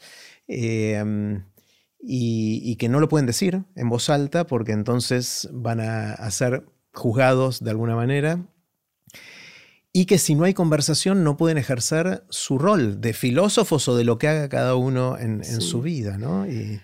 Ay, varias cosas. Hay que hacer como. Hay que tener cuidado, hay que empezar a aprender también rápido ciertas palabras que es como, ah, esta palabra tiene una historia o está siendo usada de una cierta manera. Como hay que tener, mantenerse, como. Em, leer las noticias, digamos, de las palabras y cómo se usan. Em, pero con el tema del que notabas, el tema de la contratar gente de ciertas minorías o que fuere. Em, por suerte hay una cantidad, bueno, no sé si por suerte, hay una cantidad de personas buscando trabajo en el sistema académico que antes era como, bueno, a ver, tenemos un candidato medio raro, queremos un... Ahora hay tantas personas que es como, mira, hay, me decía mi, mi eh, directora de tesis de doctorado, ella estaba contratando un, un postdoc, me dice, tengo cinco personas que están excelentes, mismo nivel, pero porque hay, está tan saturado de personas que buscan trabajo en lo académico que elegir como entre uno u otro como ya no, no tienes como casi al azar. Eh, así que, por lo menos en lo que es la diferencia de calidad académica, yo creo que ahí eh, está bastante, eh, hay una paridad importante. Digo, como persona que siempre pienso, ¿seré contratada porque soy latinoamericana y mujer? Digo, no, quiero pensar que es porque soy aparte muy, muy buena. Claro. Em, que es parte de una pelea que en la filosofía fue muy, fue muy conquistada por varones durante mucho tiempo. Entonces las mujeres tuvimos que realmente hacernos un espacio y trabajar más y mejor con varón para ser contratada. Eh, mi, mi, directora de tesis de doctorado fue, fue, siempre muy clara. Me dijo, ella venía de Alemania, imagínate. Alemana, mujer. Me dice, yo cuando me recibí de, filósofa, no había mujeres en la cátedra, en ninguna cátedra. No había mujeres. Me fui a Estados Unidos por esa razón. Entonces ella es muy, me formó en tanto filósofa, pero me dijo, tenés que ser excelente porque si no, como vamos a ir a perder. Y fue, me formó con mano dura, pero mm, esas cosas siguen siendo como, siguen siendo una pelea y, y el tema de ver a alguien que, eh, una minoría o alguien como una mujer latinoamericana dando clase de filosofía, todavía sigue siendo una rareza. Yo fui la primera latinoamericana de mi programa. Wow. Eh, porque los griegos, lo clásico, nunca es de latinos. Eso es como, ah, no, los alemanes y los italianos. Em, entonces sigue habiendo todavía, tenemos que hacernos un lugar y que la gente no conozca Argentina para mí es como, ah, mira, porque somos un país grande, ¿eh? somos un país grandote. Entonces como creo que todavía queda un poquito ahí que pelear eh, y espero que eso vaya cambiando con el tiempo. Em, pero sí hay silencio y hay como eso es un, un miedo que tienes que tener em, tus opiniones muy, muy bien como afianzadas para que si alguien viene y como que puedas responder rápido. Hay personas que trabajan de eso, como los filósofos, otros que no.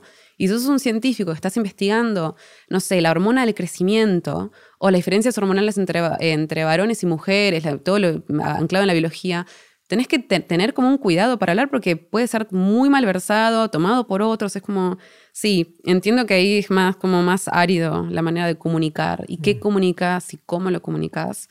Pero... Eh, Sí, pasa también en, todos lados. Tengo una colega que estaba enseñando en Florida.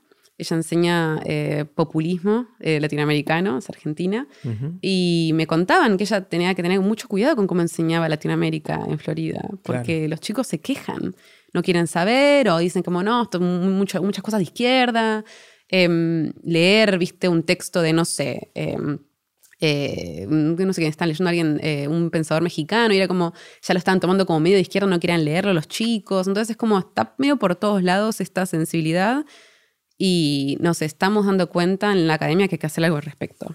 Eh, hay programas de debate, debate público, cómo hacemos para intercambiar ideas. Colombia tiene la costumbre, tiene la costumbre de invitar a un eh, secretario de Estado o un presidente, un primer ministro y abrirla a preguntas siempre, lo que fuera. Y creo que la primera persona que hubo lío al respecto fue Ahmadinejad, que lo invitaron y los alumnos dijeron como, no, no puede ser que venga este señor que tiene... ¿Quién es? Queda el líder de Irán, tengo entendido. Em, puede que me equivoque. Em, en su momento y, eh, y no, no, se, no se lo quiso invitar. Los chicos hicieron como una sentada que no querían porque el gobierno iraní tenía unos problemas bastante grandes con los derechos humanos. Claro. Em, así que fue, o quizás una, pensando en las preguntas, ¿no? que es lo que une todo lo que estamos conversando, una pregunta importante, por lo menos que yo me hago en esto, es cuál es el balance entre ser sensible a daños históricos o que actualmente seguimos discriminando o teniendo prejuicios respecto a distintos perfiles o historias o antecedentes y a la vez mantener la conversación. O sea, ¿cómo, cómo, lograr el balance entre esas cosas, ¿no? Cómo generar los ámbitos de confianza, ojalá a escala grande.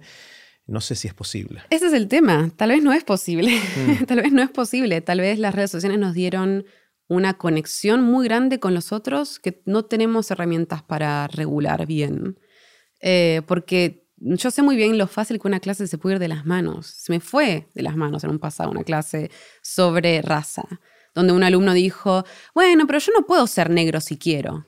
Como, y tipo, la clase fue silencio de repente y como alguien se empezó a quejar al final dije, uh, chao. Y tuve que hacer un trabajo de una hora de, como, bueno, pensemos al respecto de lo que acaba de decir este alumno, pensemos, tenía alumnos afroamericanos en mi clase, como, pensemos cómo se sienten ustedes, como calmar todos, un trabajo casi con un, arte docente muy, muy duro. Em, y si eso, yo que tengo como un manejo total de la clase y que los conozco a los pibes, me cuesta, imagínate una escala gigante. No hay manera, no hay manera. Em, es muy, muy, muy difícil. Entonces es como es una, lo que tenemos que aprender a manejar hoy y saber cuáles son sus límites. Cosas que se pueden decir entre amigos o con colegas o en un contexto de, em, eh, no sé, de intimidad y cosas que puedo decir en público, que tal vez es como, mira, yo tengo ideas como que digo, como, esto no sé si lo puedo defender en público, entonces no lo digo, pero porque no elaboré todavía una defensa buena. Entonces, como, sí, tengo esta idea, yo no la defiendo en público, pero la tengo, en un momento voy a elaborarla. Em, no sé, al respecto del vientre subrogado, cosas así como temas grandes, la eutanasia, es como, sí, bueno, a ver, tengo una idea, no sé si estoy lista para que me hagan muchas preguntas al respecto, la guardo, pero no tiene nada de malo, no es que estoy ocultando algo, estoy macerándolo. Claro. Está buena esa forma de verlo. Marian, quiero hacerte preguntas cortitas. Las preguntas son cortitas, vos tomate el tiempo que quieras para responder, obviamente. Y la primera es del viaje en el tiempo. Imagínate que alguien inventa la máquina del tiempo y viene y te dice, Marian, te la voy a prestar. Te dejo hacer un viaje a donde y a cuando quieras. Vas a estar un ratito ahí y después volvés al aquí y a la hora. ¿Irías al futuro o al pasado? ¿A dónde irías? ¿Y a cuándo irías? me da mucho miedo. Iría al pasado. Eh, definitivamente me gustaría sentarme en, la fuera de la Academia Platónica y ver qué estaban haciendo. Espiar ahí. Espiar a ver qué estaban haciendo, si efectivamente estaban como tan em, locos, apasionados como creemos, porque capaz que eran nada, cuatro, cuatro tipos aburridos. Eh, me gustaría saber eso, como conocer el ambiente de una discusión filosófica en un contexto donde la filosofía no era una institución, ¿no? ¿Cómo te acercas? Capaz que lo más cerca que voy a ver es como, no sé, tres abuelos discutiendo en la plaza, ¿viste? Como algo así, yo me lo imagino medio así, em, con alguna mujer escondida porque no podía ser parte de la discusión. Em, tenemos la historia de que eh, una, alumna, una alumna de Platón se disfrazaba de varón para, para entrar a la academia Así que eso me hubiera fascinado, ver cómo esas mujeres como están escondiéndose y siendo parte de, em, para sacarme la duda. Porque incluso, imagínate si en realidad no, era, no le importaba tanto, la, como están escribiendo así medio medio, y los filósofos nos damos vuelta, como, no, ¿cuáles son las preguntas? Entonces, como me causaría gracia darme cuenta de que estuvimos sobrepensando todo, todo este tiempo. O sea que ellos lo tomaron más liviano de lo que nosotros claro, y que creemos que nos lo tomamos serio porque ellos lo tomaron serio y es como no, porque nos gustan a nosotros las preguntas serias. Y tenemos estos títeres griegos de repente que nos hicimos todos solemnes. Y capaz que Platón escribía después, nada, se pasaba tomando vino todo el resto del día. Y nosotros es como, no, dedicaré mi vida solamente a leer a Platón. Y el pobre tipo era como más relajado. Así que solamente para reírme de mí misma. Está buenísimo, está buenísimo. Imagínate que tenés la oportunidad de hablarle a la Mariana más joven todavía eh, con tu sabiduría actual, con lo que aprendiste ahora, ¿hay algo que sabes ahora que te hubiese gustado saber hace algunos años? Y si es así, ¿qué le dirías a la Mariana de hace algunos años? Mm. Eh, creo que vos podés, le diría. Antes no te lo creías tanto. Antes no, no, no me lo creía. Eh, sí tuve la decisión de seguir adelante, aunque creía, o sea, yo misma me percibía como que me faltaba, me faltaba para hacer, como no, no soy filósofa todavía, no sé tanto como mis colegas, vine a un colegio secundario medio malo, no voy a saber como otros, es como, venía haciendo esta duda que fue lo que tuve que correr un costado y seguir. Siempre estuvo. Em, y entonces esa voz del como, mm", estuvo siempre haciendo como un poco de interferencia, molestando, eh, y tal vez hubiera sido más fácil, mi carrera lo hubiera disfrutado más si no lo hubiera tenido en la cabeza. Así que me diría como, está tranquila, vos podés, vos podés. Como no te dejes llevar por como lo que otros muestran de sí mismos. Como, dale, vos te gusta esto. ¿En qué sentís que sos distinta al grupo de gente que te rodea? ¿En qué pensás distinto? puede ser el grupo más cercano, un grupo más amplio. ¿En qué sos distinta? Em, creo que me tomo mm, muy a pecho mis amistades. Ajá. Muy, muy, muy. Eh, las personas con las cuales elaboro amistades para mí son una proyección como de versiones de personas que me encantan y que quiero también ser un poco. Entonces selecciono con mucho cuidado mis amistades, intento no estar con personas que como me, me, generan, como que son, tienen actitudes medio como cuestionables, intento, soy muy, em, como que tengo unos estándares eh, altos de ética para mis amigos y para mí. Y cuando fallo y cuando me la mando, me gusta mucho que me reten mis amigos. es buenísimo porque a veces, mucho, todo el tiempo estamos mandándola y necesito que alguien me diga, no, no se puede. Mi pareja también, a mi persona le encanta retarme. Mm. Dijo, no, no digas esas cosas, es, de, medio feo. Digo, ah, tienes razón. Sí, me puse competitiva como me encanta tener este grupo, un grupo de amigos que me sostiene y que me, me, marca cuando me, me la mando. Y creo que eso, eso no es tan común. es muy común el amigo que te van, bancan todas, ¿no? Bancan todas, sí, sí, lo que hacen. No, a veces necesitas el amigo que dice, no, nena, no se puede eso, no estuviste bien. Así que me gusta tener eh, una comunidad que me mantiene como sana y también como siempre mejorando. ¿En qué cambiaste de opinión? ¿Qué venías pensando que iba para un lado y ahora decís no, en realidad va para, para otro? Eh, buena pregunta. Creo que el... Eh, mm, mm, ¿Qué cambié de opinión? No, cambio todo el tiempo de opinión. Entonces tengo opiniones muy fijas. Eh, creo que tal vez el, estoy muy enamorada de la Argentina. Ajá. Y antes eh, nos perdonaba todo. A todo Argentina es como, bueno, pero somos el mejor país del mundo. Em, y ahora es como, bueno, tal vez en ese ser el mejor país del mundo hay como unas ganas de no cambiar ciertas cosas y podemos aprender a otros países. Podemos aprender un montón de otros países. Creo que eh, fui a Estados Unidos muy segura de que venía del mejor país del mundo y fue como, ah, bueno, pero puede ser que, no sé, tal vez debamos ser un poco más críticos con ciertas maneras de, idealizar o como em, poder decir, che, mira, en esto somos medio complicados, tal vez deberíamos como ser un poco más tranquilos, aprender de países limítrofes, aprender de otros países más lejanos. Creo que ahí cambia. ¿Algo en particular que se te viene a la mente? ¿Qué, le cambiarías a la Argentina ahora vista un poco desde afuera? Algo que, no te guste tanto. Eh, yo creo que tenemos un nivel de drama súper alto en sangre. Como encontramos, drama en sangre. no, encontramos el grupo, el, como el... Hay un gusto en ser dramáticos, como encontramos una manera de expresarnos muy dramática y, tal vez no es la mejor manera. Tal mm. vez...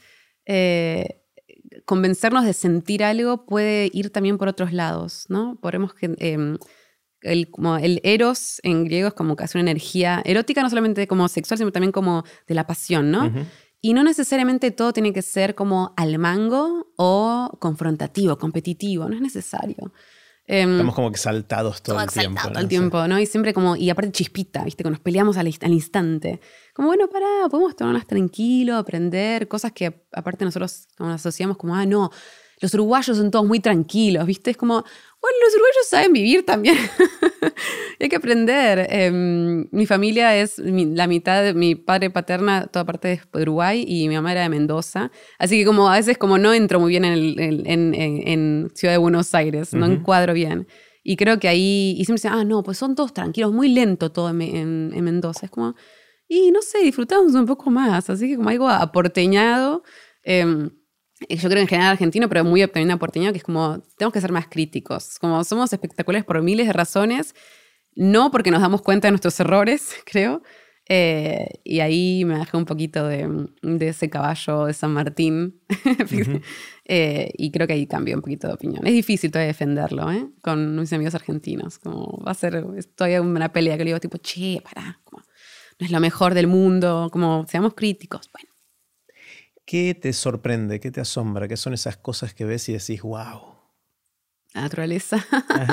Una pavada, pero a mí, em, como eh, ver un, no sé si es un paisaje, incluso puede ser como una calle, ¿no? Una, una calle de colegiales o eh, una florcita como escapando por entre medio del empedrado. Esas cosas son como, qué fantástico que esta estructura siga alrededor nuestro y nos enmarque y la ignoremos tanto.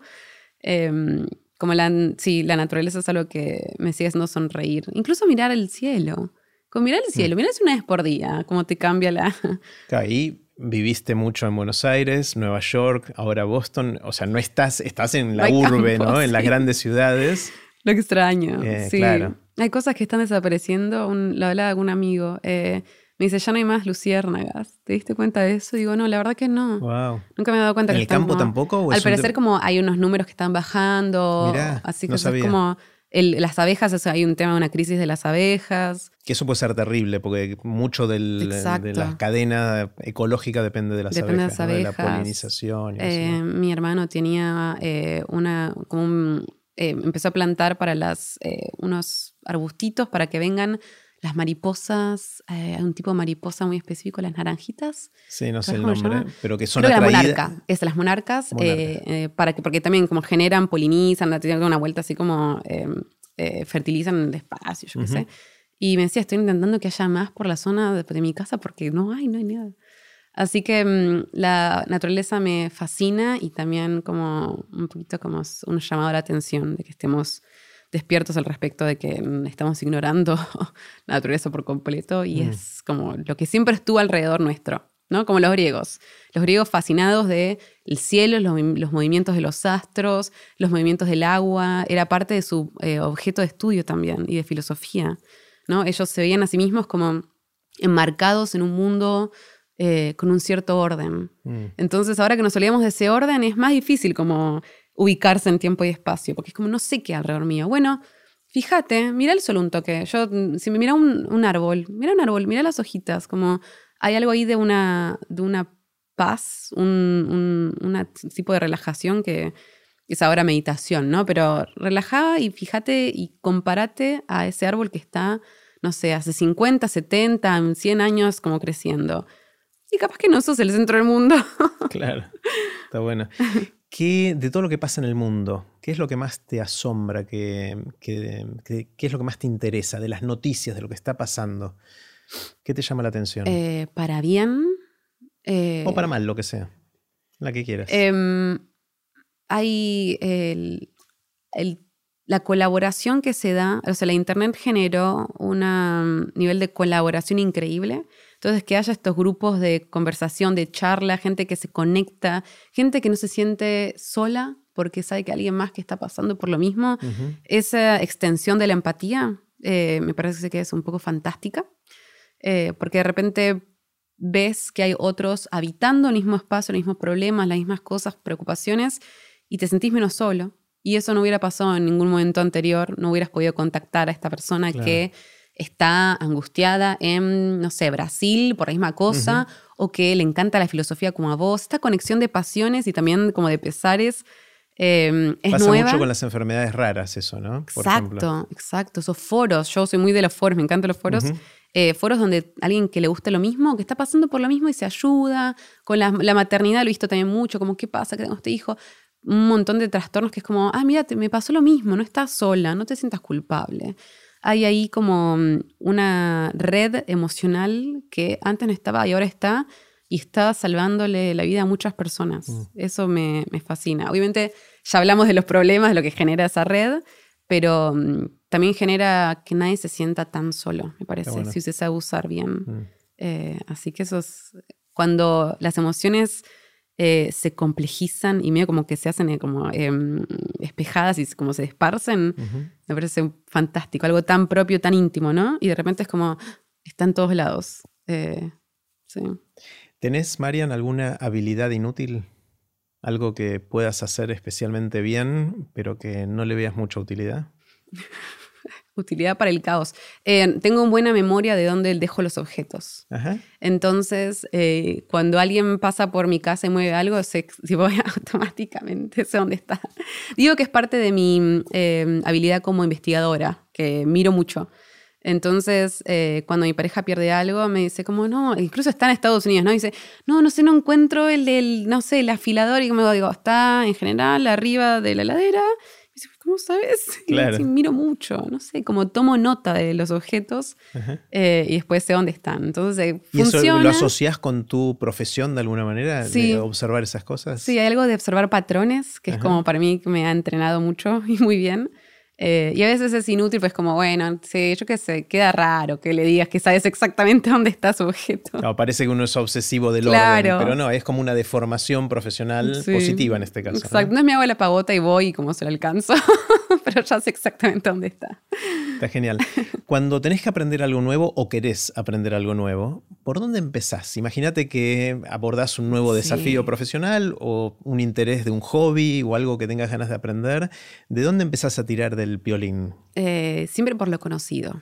La manera, para mí, la manera de establecer conexiones duraderas es ir de lo que uno más conoce a lo que uno menos. Entonces, engancho cuál es la entradita por la cual me siento cómoda y ahí empiezo a tener, eh, a recaudar información, a tener opiniones, porque te da menos miedo. Es como, bueno, a ver, em, quiero empezar a estudiar, no sé, inteligencia artificial, ponele. Entonces, bueno, a ver, ¿Qué cosa había en los griegos que se le parecía? Bueno, hay, había máquinas en ese momento que se usaban para el teatro, que se colgaban y hacían como las veces de eh, dioses. Entonces, bueno, la, se llama mejané, la máquina, el, viene de ahí la palabra. Digo, ah, bueno, entonces, si empiezo a investigar cómo funcionan los artefactos y cómo los griegos pensaban en esos artefactos, capaz que la próxima semana puedo leer un poquito de inteligencia artificial, una introducción, y pensar, bueno, ok, cómo nos relacionamos nosotros con nuestros artefactos. Entonces, como salto de lo que es como más con tranquilo a un pasito más, un pasito más es menos intimidante y sé por dónde empezar, que a veces es lo que nos detiene cuando tenemos que descubrir algo nuevo, ¿no? Como, ah, es tanto, tantas cosas, está escribiendo tanto. Bueno, empezá por este pasito, entradita que ya tenés y de a poco vas a ir. Como no hay que ponerse nervioso con abordar lo nuevo todo de una, porque es muy intimidante. Bueno, y una vez que sabes o que revisaste lo que ya sabes y que se parece, eh, ¿Qué haces? ¿Googleás? ¿Vas a buscas videitos? ¿Lees? Buscas, ¿Ves los libros, los papers? Los, ¿por, eh, ¿Por dónde arrancas? Cuando hago nuevo, nuevo, nuevo, ahora estoy con YouTube. Hay video de todo, es increíble, video de todo. Yo hace poco tuve que hacer la mudanza y fue como, bueno, ¿cómo armo una caja? entonces buscaste en YouTube y había un tutorial. Y hay un video de una señora que dice cómo armar las cajas y tiene como 200 vistas, una en la mía, que yo, ah, claro, tengo que ponerle pavadas. Pero mm, eh, siempre voy por el lado de YouTube, me encanta ver gente haciendo, explicando. Es como una gran docencia, ¿no? Como un mundo docente. es, un mundo y es lo que vos decís, hay de lo que, quieras. Es increíble. Y nos sentimos pavotes, como, ah, era así como se cerraba la caja, qué estupidez. Em, y ahí, es lindo cuando te das cuenta que algo lo venías haciendo mal. Ah, absolutamente. O descubrí como cómo se pegan los objetos de manera como hay una estupidez. ¿Viste el post-it? Los, los Bueno, si vos lo sacás de abajo para arriba, se despega mal. Hay que, en serio, fíjate, hay que despegarlo de un costado para el otro y así queda cuadradito. Ah, porque queda doblado. Si lo sacas de abajo para arriba, se te dobla la parte. Y queda como uh, con la frente. Mirá, mirá. Aprendí eso por. Eh, hay que sacarlo de costado. Exacto, horizontal. Hay que despegar horizontalmente y así queda cuadradito plano. Y yo digo, siempre lo viene pegando, despegando mal por 30 años y me enseñó YouTube. Así que hay que ser, viste, humilde, volvemos, o ser humilde em, y usar todos esos recursos. Y mm. no quedarse, obviamente, cerrar en un momento las, las aplicaciones y bueno, veo dos videos, no 100. Porque si no te quedas en esta parte de como. También. Sí, exacto. Entonces veo dos videos y hago, más o menos, eh, voy al medio de lo que me recomendaron. Sí. Eh, a mí me pasó hace poco que me agarró la obsesión por guardar videitos con recetas de cómo hacer papas al horno. Ay, qué rico. Porque hay distintas maneras, ¿viste? Está la gente que la aplasta, que no la aplasta, que la corta un poquito, que la corta de una manera, de la otra.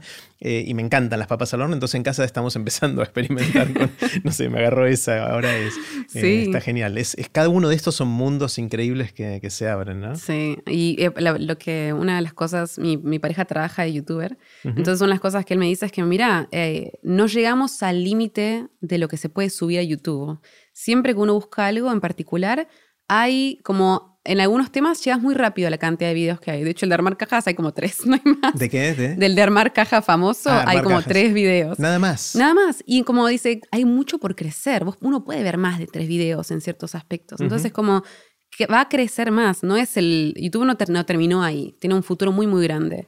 Entonces, como tenemos que también saber frenarnos porque eso va a seguir creciendo y vamos a tener cada vez más y más como eh, conocimiento disponible. A veces de buena fuente, a veces no. También hay que ejercitar ese sistema crítico.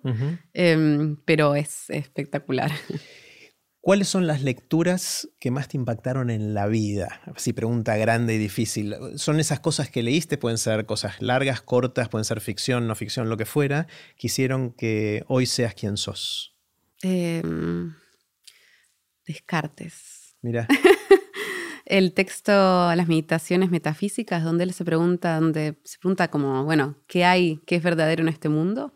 Eh, meditaciones metafísicas de Descartes, como dirían en francés. Descartes. Descartes. nunca me gustó porque parece un descarte, ¿no? Entonces, René. Es un texto que es accesible, que cualquiera puede leer. Porque muchos de los eh, de él no son tan fáciles. No, no, son unos textos más raros de geometría y de unas cosas raras. Em, este es muy accesible, eh, sobre todo los primeros dos capítulos. Son seis hojas. O sea, es para leerse un, sábado. ¿eh? ¿Cómo es meditaciones? Meditaciones metafísicas, Donde él dice, no estoy seguro de lo que es verdadero en este mundo. Me acabo de dar cuenta que viví con cosas que son falsas, que siempre pensé cosas que son falsas. Y dice, como, ¿cómo para empezar de cero? ¿no? Purificar mi, eh, mi modo de ver el mundo. Y esa es la meditación metafísica. Es dudar de todo. Exacto, poner en duda todo y ver qué queda, qué queda ahí como enfrente mío. De ahí viene em, el pienso, luego existo, Exacto, él pone todo en duda. En la primera meditación son seis. La primera meditación es un día donde él pone en duda todo y se da cuenta cómo pone en duda todo. Y dice, bueno, esto es un ejercicio. Pongamos en duda todo y vemos qué queda. Y lo único que queda es él pensando. Pero es como, claro, incluso cuando pongo todo en duda, yo estoy poniendo cosas en duda. Entonces yo estoy ahí. pensando. Dudando, exacto. Entonces ese humano dudando, incluso aunque borremos todo, sigue estando ahí. Voy a aferrarme a eso, que es lo que tengo certero, mi duda. Y eso es el pienso, luego existo, mm. por lo tanto existo. Em, y esa realización tan pequeñita, tan básica, es como, ay, sí, encontró, lo encontró. Es... Em, un lugar al que, siempre vuelvo, ¿no? Como cuando no sabes dónde estás, como, dices, bueno, pero estoy acá, para, para. Como estoy acá, estoy despierta, estoy viva. Empecemos de a poquito. Como siempre te das el lugar de eh, tu casita, sos vos. Eh, y creo que es un texto eh, hermoso, central a la filosofía. Y todos los años que lo enseño, mi mejor clase es la de Descartes. A los hermanos les encanta. Todos conectan y todos lo recuerdan el texto cuando termina la clase. Ah, el, el año es como, ay, profe, me encantó Descartes. Digo, sí, es, brillante. Mm. Así que le... Si alguien te despertara a las 3 de la mañana, esperemos que no pase, pero supongamos por un segundo que pasa y te sacude y dice, Mariana, ¿de qué trabajas? ¿Cuál es tu respuesta rápida a esa pregunta? Docente. Docente. Docente, Más que investigadora o filósofa, docente. O sea, lo que más que te caracteriza es enseñar. Exacto. Es lo que es donde encuentro, mm, eh, donde veo mi pasión desplegarse con dinamismo. Mira. Sí, puedo, yo estudio para ser mejor pensadora y ser mejor pensadora para poder como acercar a los alumnos al, texto y que ellos como se sientan cómodos en él. Es como, siempre quise ser docente, trabajé a honorem en la UBA también cuando pude. Eh, siempre me encontré tranquila enfrente de la clase y es donde quiero morir. Em, pregunta difícil viene ahora, que es la de cataclismo. Imagínate que viene un cataclismo que de un día para otro borra todo el conocimiento y sabiduría acumulados de la humanidad. Terrible. Mm. No, no es el incendio de Alejandría, es el incendio del mundo, digamos. ¿no? Eh, y a vos te dan la responsabilidad o la oportunidad quizás de escribir un parrafito muy cortito, pocas palabras, que capturen algo que para vos es importante que se sepa después del cataclismo? ¿Qué de lo que aprendimos como humanidad hasta ahora sintetizarías en pocas palabras para que en el futuro no se pierda a pesar del cataclismo? Puede ser algo muy grande o algo chiquitito, no hace falta que mm, abarque todo. Mm. Creo que nunca, como sería como casi un mensaje, ¿no? Que nunca, nunca dejamos de intentar nada, ¿no? Porque a veces como comunicar eh, objetivos o em, premios, cosas que hicimos, me parece que es muy puntual, ¿no? Como, no, sí, ya se logramos varias cosas, avances en la ciencia, avances en, como en la matemática, pero si resaltamos el hecho de que nunca nos cansamos de seguir intentando, es como, es muy fácil que la humanidad como se reencauce hacia seguir buscando esas cosas. Nunca paramos, nunca nadie paró de buscar la obra de arte perfecta o la música, la sinfonía, lo que fuere, un, no sé, un eh, récord de natación. Siempre hay gente que siguió y siguió. Em, y si comunicamos que está eso, que tenemos esa garra y que siempre estuvo ahí, aunque todo fue eliminado, yo creo que el, como el primero que agarre ese papel, así como, bueno, nos queda un trabajo largo, pero hay que reconstruir. Así que iría por ese lado. Está genial. Marian, ¿sabes de dónde nació tu pasión por lo que haces? Se te nota súper apasionada con esto de enseñar, de hacerte preguntas, de investigar. ¿De, dónde viene? ¿Lo, reconoces mirando para atrás? Eh, mira, mi papá era muy apasionado por, él es em, piloto y siempre fue muy apasionado por volar. Eh, y creo que por ahí viene un lado. Mi mamá también, una bioquímica, le encantaba la investigación de enfermedades neurometabólicas ambos muy enloquecidos por lo que hacían. Así que yo podría culparlos a ellos. Eh, pero lo cierto es que me creí con mi papá que no tenía ni idea de lo que era la filosofía y cuando yo le dije como, quiero hacer filosofía, me dice como, te vas a morir de hambre. Me dijo así, pues no tenía ni idea, me dice, te vas a morir de hambre, pero es lo que te gusta, así que adelante. Y así fui, así partí de la Facultad de Filosofía y Letras y ahora en Harvard, gente que le digo como, bueno, no me morí de hambre. Em, tampoco soy rica, pero así que mm, hay algo ahí de que mis papás me dejaron hacer lo que yo quería y confiaron en que iba a elegir bien, que para mí es clave, que nunca me dijeron como, no, no, che, no, no, no, que es la filosofía. Em, y después el estar, ¿qué será? Será estar abierto a que el mundo te sorprenda. Porque mm. si no, si uno tiene una idea muy fija de lo que uno va a hacer en la vida, eh, te vas a meter en cualquier lado. Te vas a mm. meter en cualquier lado y después decir como, che, no quería ser ingeniera. Ahora soy ingeniero, no sé qué hago, no, hago, cosas. Claro. Em, Así que relajarse, probar. A veces puede uno equivocarse. Yo empecé eh, creyendo que quería ser artista, escritora. Fue como, no, no, no, no, no, por otros lados. Eh, y, dejarse fascinar. Dejar, dejarse fascinar. Que las cosas te fascinen. No sos estúpido por fascinarte por el mundo, por un texto, por un filósofo, por una idea. No te hace como más débil. Déjate fascinar, porque eso mm. después te lleva a seguir trabajando. Tus compañeros, compañeras que estudiaron con vos filosofía, ¿a qué se dedican? ¿Cuáles son los otros caminos que pueden seguir eh, típicamente los filósofos? mira, es, la mayoría somos docentes, investigadores. Em, algunos han incluso coordinan grupos, como son como team leaders, coordinan grupos de ideas, como son, somos buenos dialogando, generando el diálogo. Así que también hemos, como hay personas que han trabajado de eso, o mm, business ethics, como la ética del negocio, ¿no? Cómo hacer un buen negocio, cómo comunicarse con los otros. hay roles también en el mundo corporativo. Absolutamente, sí. Em, de hecho, yo sé que si como no quiero trabajar más de investigadora, hay como interés en que yo de estos cursos de comunicación, de retórica, de argumentación. Así que hay como todo una, hay un mundo, submundo de usos de la filosofía que Siempre estuvieron ahí, que es lo más interesante. En la antigua Grecia estaban los profesores de filosofía, los filósofos y los retóricos, que medio como que estudiaban igual, algo parecido, como sé hablar, puedo enseñar cómo hablar. Em, a los otros. Entonces, como podría también trabajar de eso, y tengo amigos que trabajan de eso, entrenando políticos también. O abogados, o gente que tiene que argumentar, y eso es parte de su trabajo. ¿no? Exacto. Entonces, es como mm, esa, esa es una habilidad que se aprende con un otro, con un diálogo constante, y, hay filósofos que trabajan de eso, está perfecto. Mm. Em, pero la mayoría somos docentes. Marian, quiero, si tenés ganas, si te copás, jugar un ratito al juego de aprender de grandes. Te cuento lo que es. Es una manera de seguir conversando, seguir haciéndonos preguntas, pero exponiéndonos al azar. Un sí, ya veo. Entonces, este es un juego de cartas em, donde cada carta tiene una pregunta. Lo que voy a hacer es, voy a, en realidad hay más cartas, le saqué las preguntas que ya te hice recién. Muy bien. Porque muchas de las preguntas que suelo hacer al final de, de las conversaciones están acá también, pero hay más preguntas, hay 50 preguntas en total. Entonces voy a mezclar y voy a darte tres cartas a vos y tres cartas a mí. Tres cartas al azar para vos. vamos. Y tres cartas para mí. Lo que vamos a hacer es cada uno lee las tres preguntas que le tocó a cada uno y hay que elegir una que tenés ganas de responder. Perfecto. ¿Sí? Entonces léelas. Yo agarro mis anteojos para leer las mías. Léelas eh, y elegí una.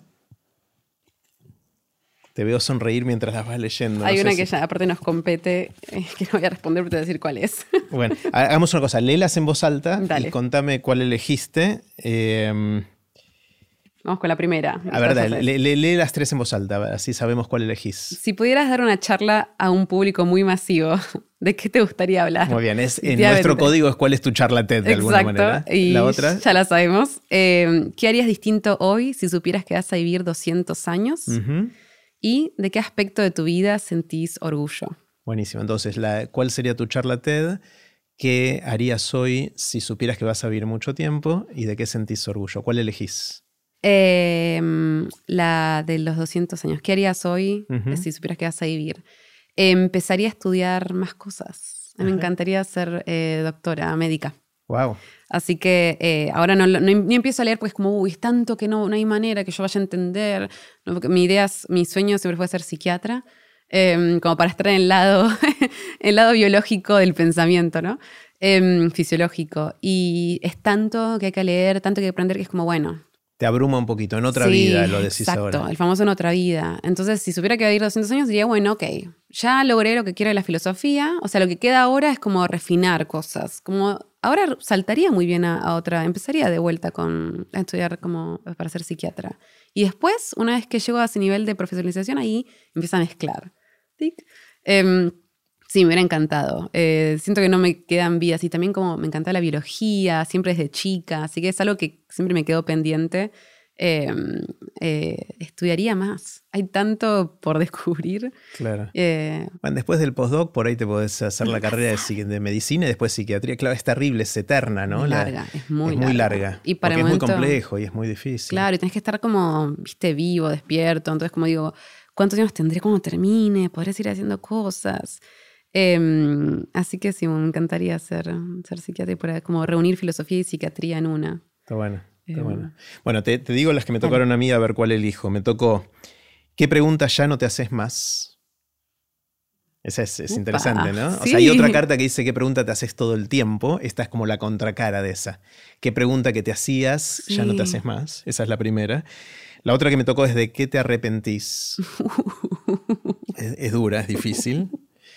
Eh, y me tocaron tres difíciles. Y la tercera es de qué tenés miedo. Uy, mira, emociones, ahí va. Sí, es muy como, son preguntas cortitas y potentes todas. Em, bueno, una, voy a tomar la de qué pregunta ya no te haces más. Em, o sea, soy de hacerme muchas preguntas y hay una que me hice durante mucho tiempo, esto ya lo conté otra vez, pero te lo cuento, Em, que es la pregunta de cómo hacer para vivir mucho tiempo. O sea, ah. parecido a tus 200 años de... O sea, tenía esta fantasía de ser inmortal, ¿no? de, poder vivir tanto como yo quisiera, eh, ojalá llegar a, la longevidad extrema, em, porque la ciencia va en esa dirección, el entendimiento de la salud, la medicina. Cada vez vivimos un poquito más, todavía no podemos vivir todo lo que querríamos, porque no, entre comillas, no vencimos a la muerte o no la conquistamos de alguna manera. Eh, pero creo que en algún momento va a suceder. Eh, quizás dentro de algunas generaciones la gente pueda vivir tanto como quiera. Eh, obviamente va a seguir existiendo el suicidio, van a seguir existiendo los accidentes, pero que vamos a ir de a poquito resolviendo las causas de muerte, las enfermedades o el, envejecimiento visto como enfermedad, si querés, que es controversial, pero bueno si, si, hacemos eso en algún momento va a pasar, pero a pesar de que hicimos mucho avance, siento que por, en la época que estamos viviendo y la edad que tengo, yo no voy a llegar a verlo. Eso me cayó la ficha hace algunos años y ahí me desesperé un poquito. Primero tuve que hacer el duelo por, porque me cayó la ficha que yo no voy a ser inmortal. Quizás mis hijos, mis nietos, mis bisnietos puedan verlo. Sí. Y no solo el duelo, sino el bajón, porque la perspectiva de que los seres humanos tuvimos algunas decenas de miles de generaciones, yo quizás soy la última o la anteúltima que no tiene esto. o sea, le, pifié por poquito.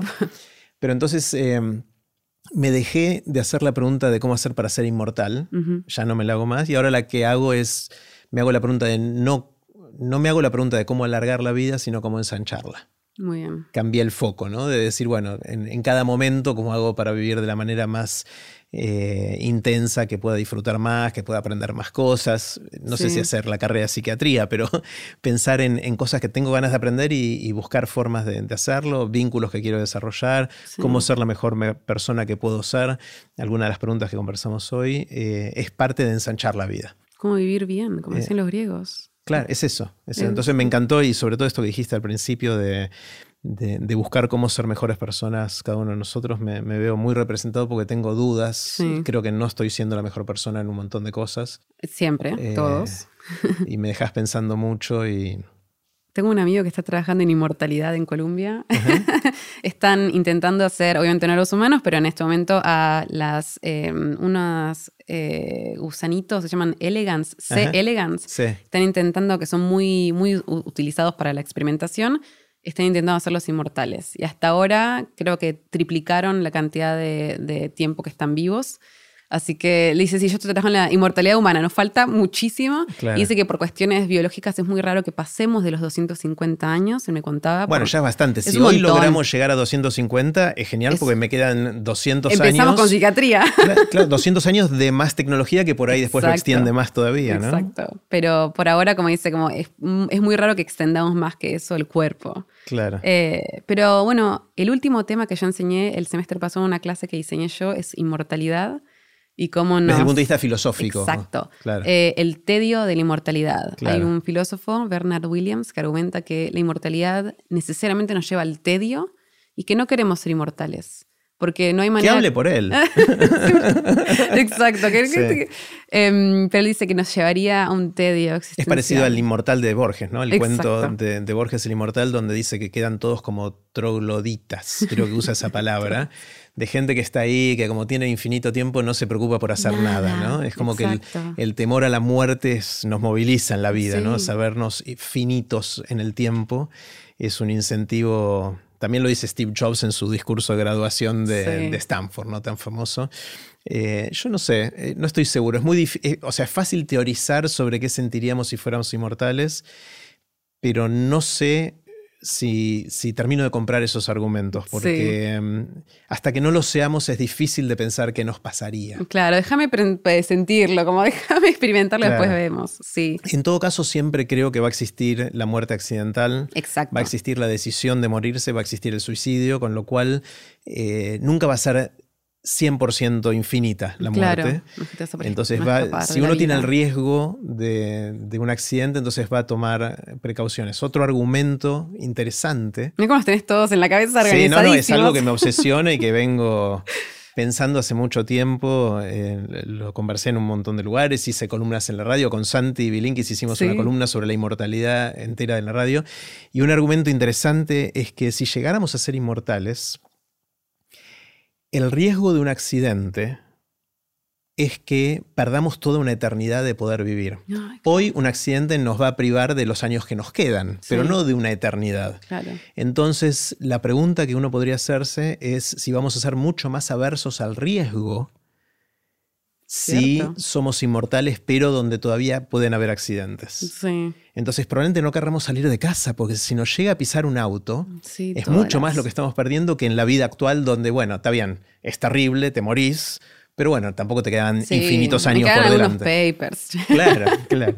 Eh, es, muy lindo pensar en esto, hacerse preguntas, pero creo que hasta que no suceda no vamos a saber la respuesta de si vamos a transformarnos en trogloditas o en gente que va a seguir expandiendo su vida de manera eh, eterna, ¿no? Y después una cosa que siempre pienso, los griegos, obviamente siempre voy a los griegos, qué aburrida, pero los griegos tenían muy presente la muerte todo el tiempo, porque tenían menos medicina, menos herramientas, entonces eh, tienen una mm, cercanía con esa constante mortalidad que un poco los hizo reflexionar. Yo creo que ahí empezó también la reflexión. Siempre cuento que el camino a la academia platónica, donde estaba Platón enseñando, pasa por el medio de un cementerio. Cuando vos vas del centro de Atenas a la academia, tenés que caminar por el cementerio. Entonces es como, ¿cómo eso te, ya te predispone para el pensamiento, ¿no? para la abstracción? Saber que tenés este límite es como, bueno, ok, sé que este es mi límite fisiológico. ¿Es eso todo lo que soy o no? Porque si es todo lo que soy, entonces ya está, listo, termino acá. No es todo lo que soy. Bueno, ¿qué más queda? Entonces ahí es donde pega la, abstracción, donde ese humano se extiende casi como para mí en espacio y tiempo. Cuando yo leo, se para el tiempo y como que me conecto con algo que no sé por dónde está, pero está más arriba de mí. Sí. Eh, o sea, está la, discusión de cómo uno puede acceder a cierta inmortalidad a través de la trascendencia de su obra. ¿no? Entiendo que era Sócrates el de que decía a través de Platón obviamente, de que él de alguna manera es inmortal sembrando ideas en las almas de otras personas, algo así más o menos creo que decía. Eh, Platón le decía, sí, bueno, está bien, pero déjame escribirlo. Claro, y, se, peleaban un poquito entre ellos, entiendo. Eh, y después está la visión de Woody Allen, ¿no? Woody Allen eh, que decía, yo no quiero ser inmortal a través de mi obra, yo quiero ser inmortal a través de no morirme. Ah, muy bien. típica, típica, frase de Woody Allen. Claro. sí, o a través de, por eso también a través de los, a quién le dejas tu, tu legado como persona. Puede ser un docente, puede ser un padre, puede ser un, como un vecino que siempre todos están felices de tener alrededor. Hay muchas maneras de sembrar cositas. Eh, y es una linda segunda opción hacia la inmortalidad. Como, bueno, dejo una linda imagen que todos van tipo, ah, sí, yo una vez me tomé un café con esa chica. Era, era un piola, era piola. Claro. ¿Está eso o está la idea, esta frase hecha y ya trillada de quiero dejar el mundo mejor que la manera en que lo encontré. Sí. Nunca entendí muy bien qué significa, pero, y, pero creo que hay algo de eso, ¿no? De, uno tener una huella positiva en todo esto. Claro. Eh, y creo que vuelve a la idea original de ser mejor, mejor persona y, tratar de pensar qué significa eso para cada uno de nosotros me, encanta como, como desafío. Y creo que es la pregunta con la que me voy hoy, cómo hacer para... Aparte, una última cosa, se siente lindo ser buena persona. Se siente lindo. Cuando no te la mandás muy seguido, es como, ay, bueno, che, no, no estoy tan enojada conmigo. Así que mm. incluso como de un punto de vista hedonista, se siente bien. Como que los otros estén felices de tenerte al lado y que sean felices y que vos puedes ponerte felices con ellos. Así que como que quede el último argumento hedonista. Se siente lindo.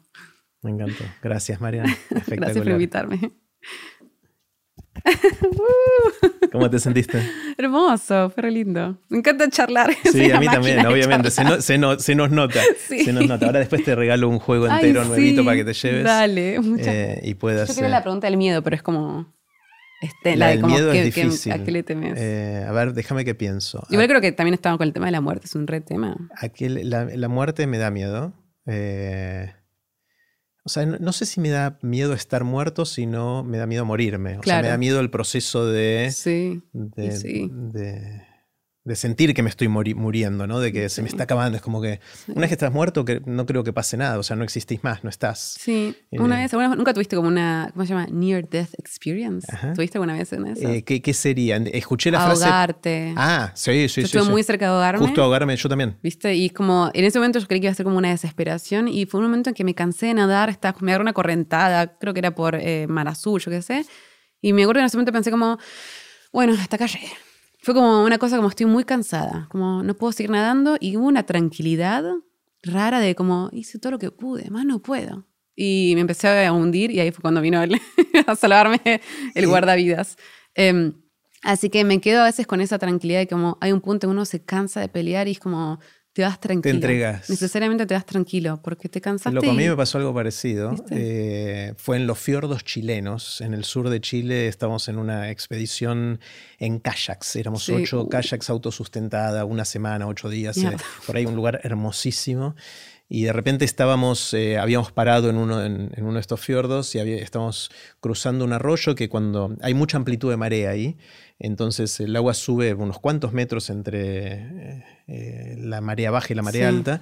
Y ese arroyito era caminable y nos llegaba por la rodilla cuando fuimos de ida y cuando teníamos que volver ya había crecido y ya era un, pasó de ser algo poco ancho a ser algo que tenía 200 metros de ancho y varios metros de profundidad en el medio, con lo cual había que volver nadando.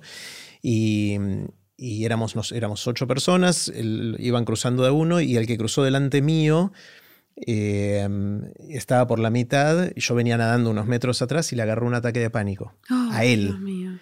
Eh, yo venía nadando más bien y entonces yo no, yo no tengo ni idea, no soy socorrista, no tengo ni idea cómo ayudar, pero cuando vi que empezó a, a, gritar y a pedir ayuda, me acerqué nadando en un lugar que había varios metros de profundidad y la primera reacción de él fue agarrarse de mí. Claro. Cada uno quiere salvarse como puede y yo no sabía qué hacer. Después me explicaron que tendría que haberlo agarrado de cierta manera. en el momento no sabía y él me empujaba para abajo y empecé a tragar agua yo. Ay, sí, desesperación eh, propia. Y, y, ahí digo, ¿qué hago? Lo, lo dejo y que él se ahogue o me ahogo yo o sigo luchándola de alguna manera. Bueno, por suerte terminó bien, pero realmente fue muy, muy fuerte. que preguntar. No, fuimos empujándonos uno al otro. Yo cuando él me empujaba para abajo, yo habrá habido tres metros de profundidad o dos metros y medio. Entonces yo iba bien para abajo y me empujaba del piso, del, del, suelo de del arroyo este hacia arriba y volvía a salir y respiraba y íbamos, en, no sé, hasta que bueno, finalmente llegamos y un rato después llegaron los otros que nos vieron porque ya habían cruzado y vinieron con una lanchita ah, bueno, a rescatarnos, pero ya estábamos en la costa. Claro. Eh, y fue fuerte, yo por momentos sentí, o sea, y la pregunta moral, ¿de qué hago acá? Claro. Lo dejo ir. Mucho más difícil que la mía, pues yo estaba sola, pero fue como hay un otro. Sí. Claro. ¿Y vos te agarró una corriente, te fuiste? No, la verdad, yo siempre fui un pato nadando muy mala, muy mala. Ahora aprendí, pero igual. Los patos son buenos nadando. Sí, no, no soy un pato que no sabe nada. un, mal pato. Sí, claro, hago como perrito, ¿ves? Como estas cosas. y mm, sí. me agarró una corriente y me llevó lejos. Y oh. fue como volver, era mucho, mucho trabajo, mucho trabajo. Y, te vieron y te fueron a rescatar. Sí, me vieron y estaba así. Eh, pero entonces en ese momento fue como cuando me di cuenta, ah, hay una cierta tranquilidad, que es como cuando te cansaste. Vos nunca te cansaste. Como estuviste peleando no, bueno, Sí, llegué, exhausto al. llegaste como. sí. Y, este, por momentos dudé, hasta aquí llegué. Claro. Eh, por suerte no tomé ninguna decisión drástica. Pero... Es que casi más ni una decisión, es como soltar, como bueno, ya está. Fue una, una, anécdota divertida de esta pequeña tragedia que no fue tragedia. Es que cuando vinieron en la lanchita, eh, eh, estaba mi amigo con el que hice toda esta aventura, Sergio, y veníamos, volvía, él venía en la lancha porque vio el pedido de ayuda y cuando se estaba acercando todavía no vio que yo y este otro chico ya estábamos en la costa y yo tenía un gorrito, un gorrito de sol, eh, y él vio el gorrito de sol flotando ah. en el agua. pues se me salió en esto y lo perdí ese gorrito de sol. Él, lo vio y dijo, ya está. Eh, y después, por suerte, me vio y todo eso. Pero Todos quedaron, esa imagen del gorrito flotando, eh, muy fuerte. así que bueno. Bueno, Espectacular, Mariana. Y así terminó la conversación que tuvimos con Mariana Noé. Puse los links de este episodio en aprenderdegrandes.com barra Mariana Noé. Espero que lo hayan disfrutado tanto como yo.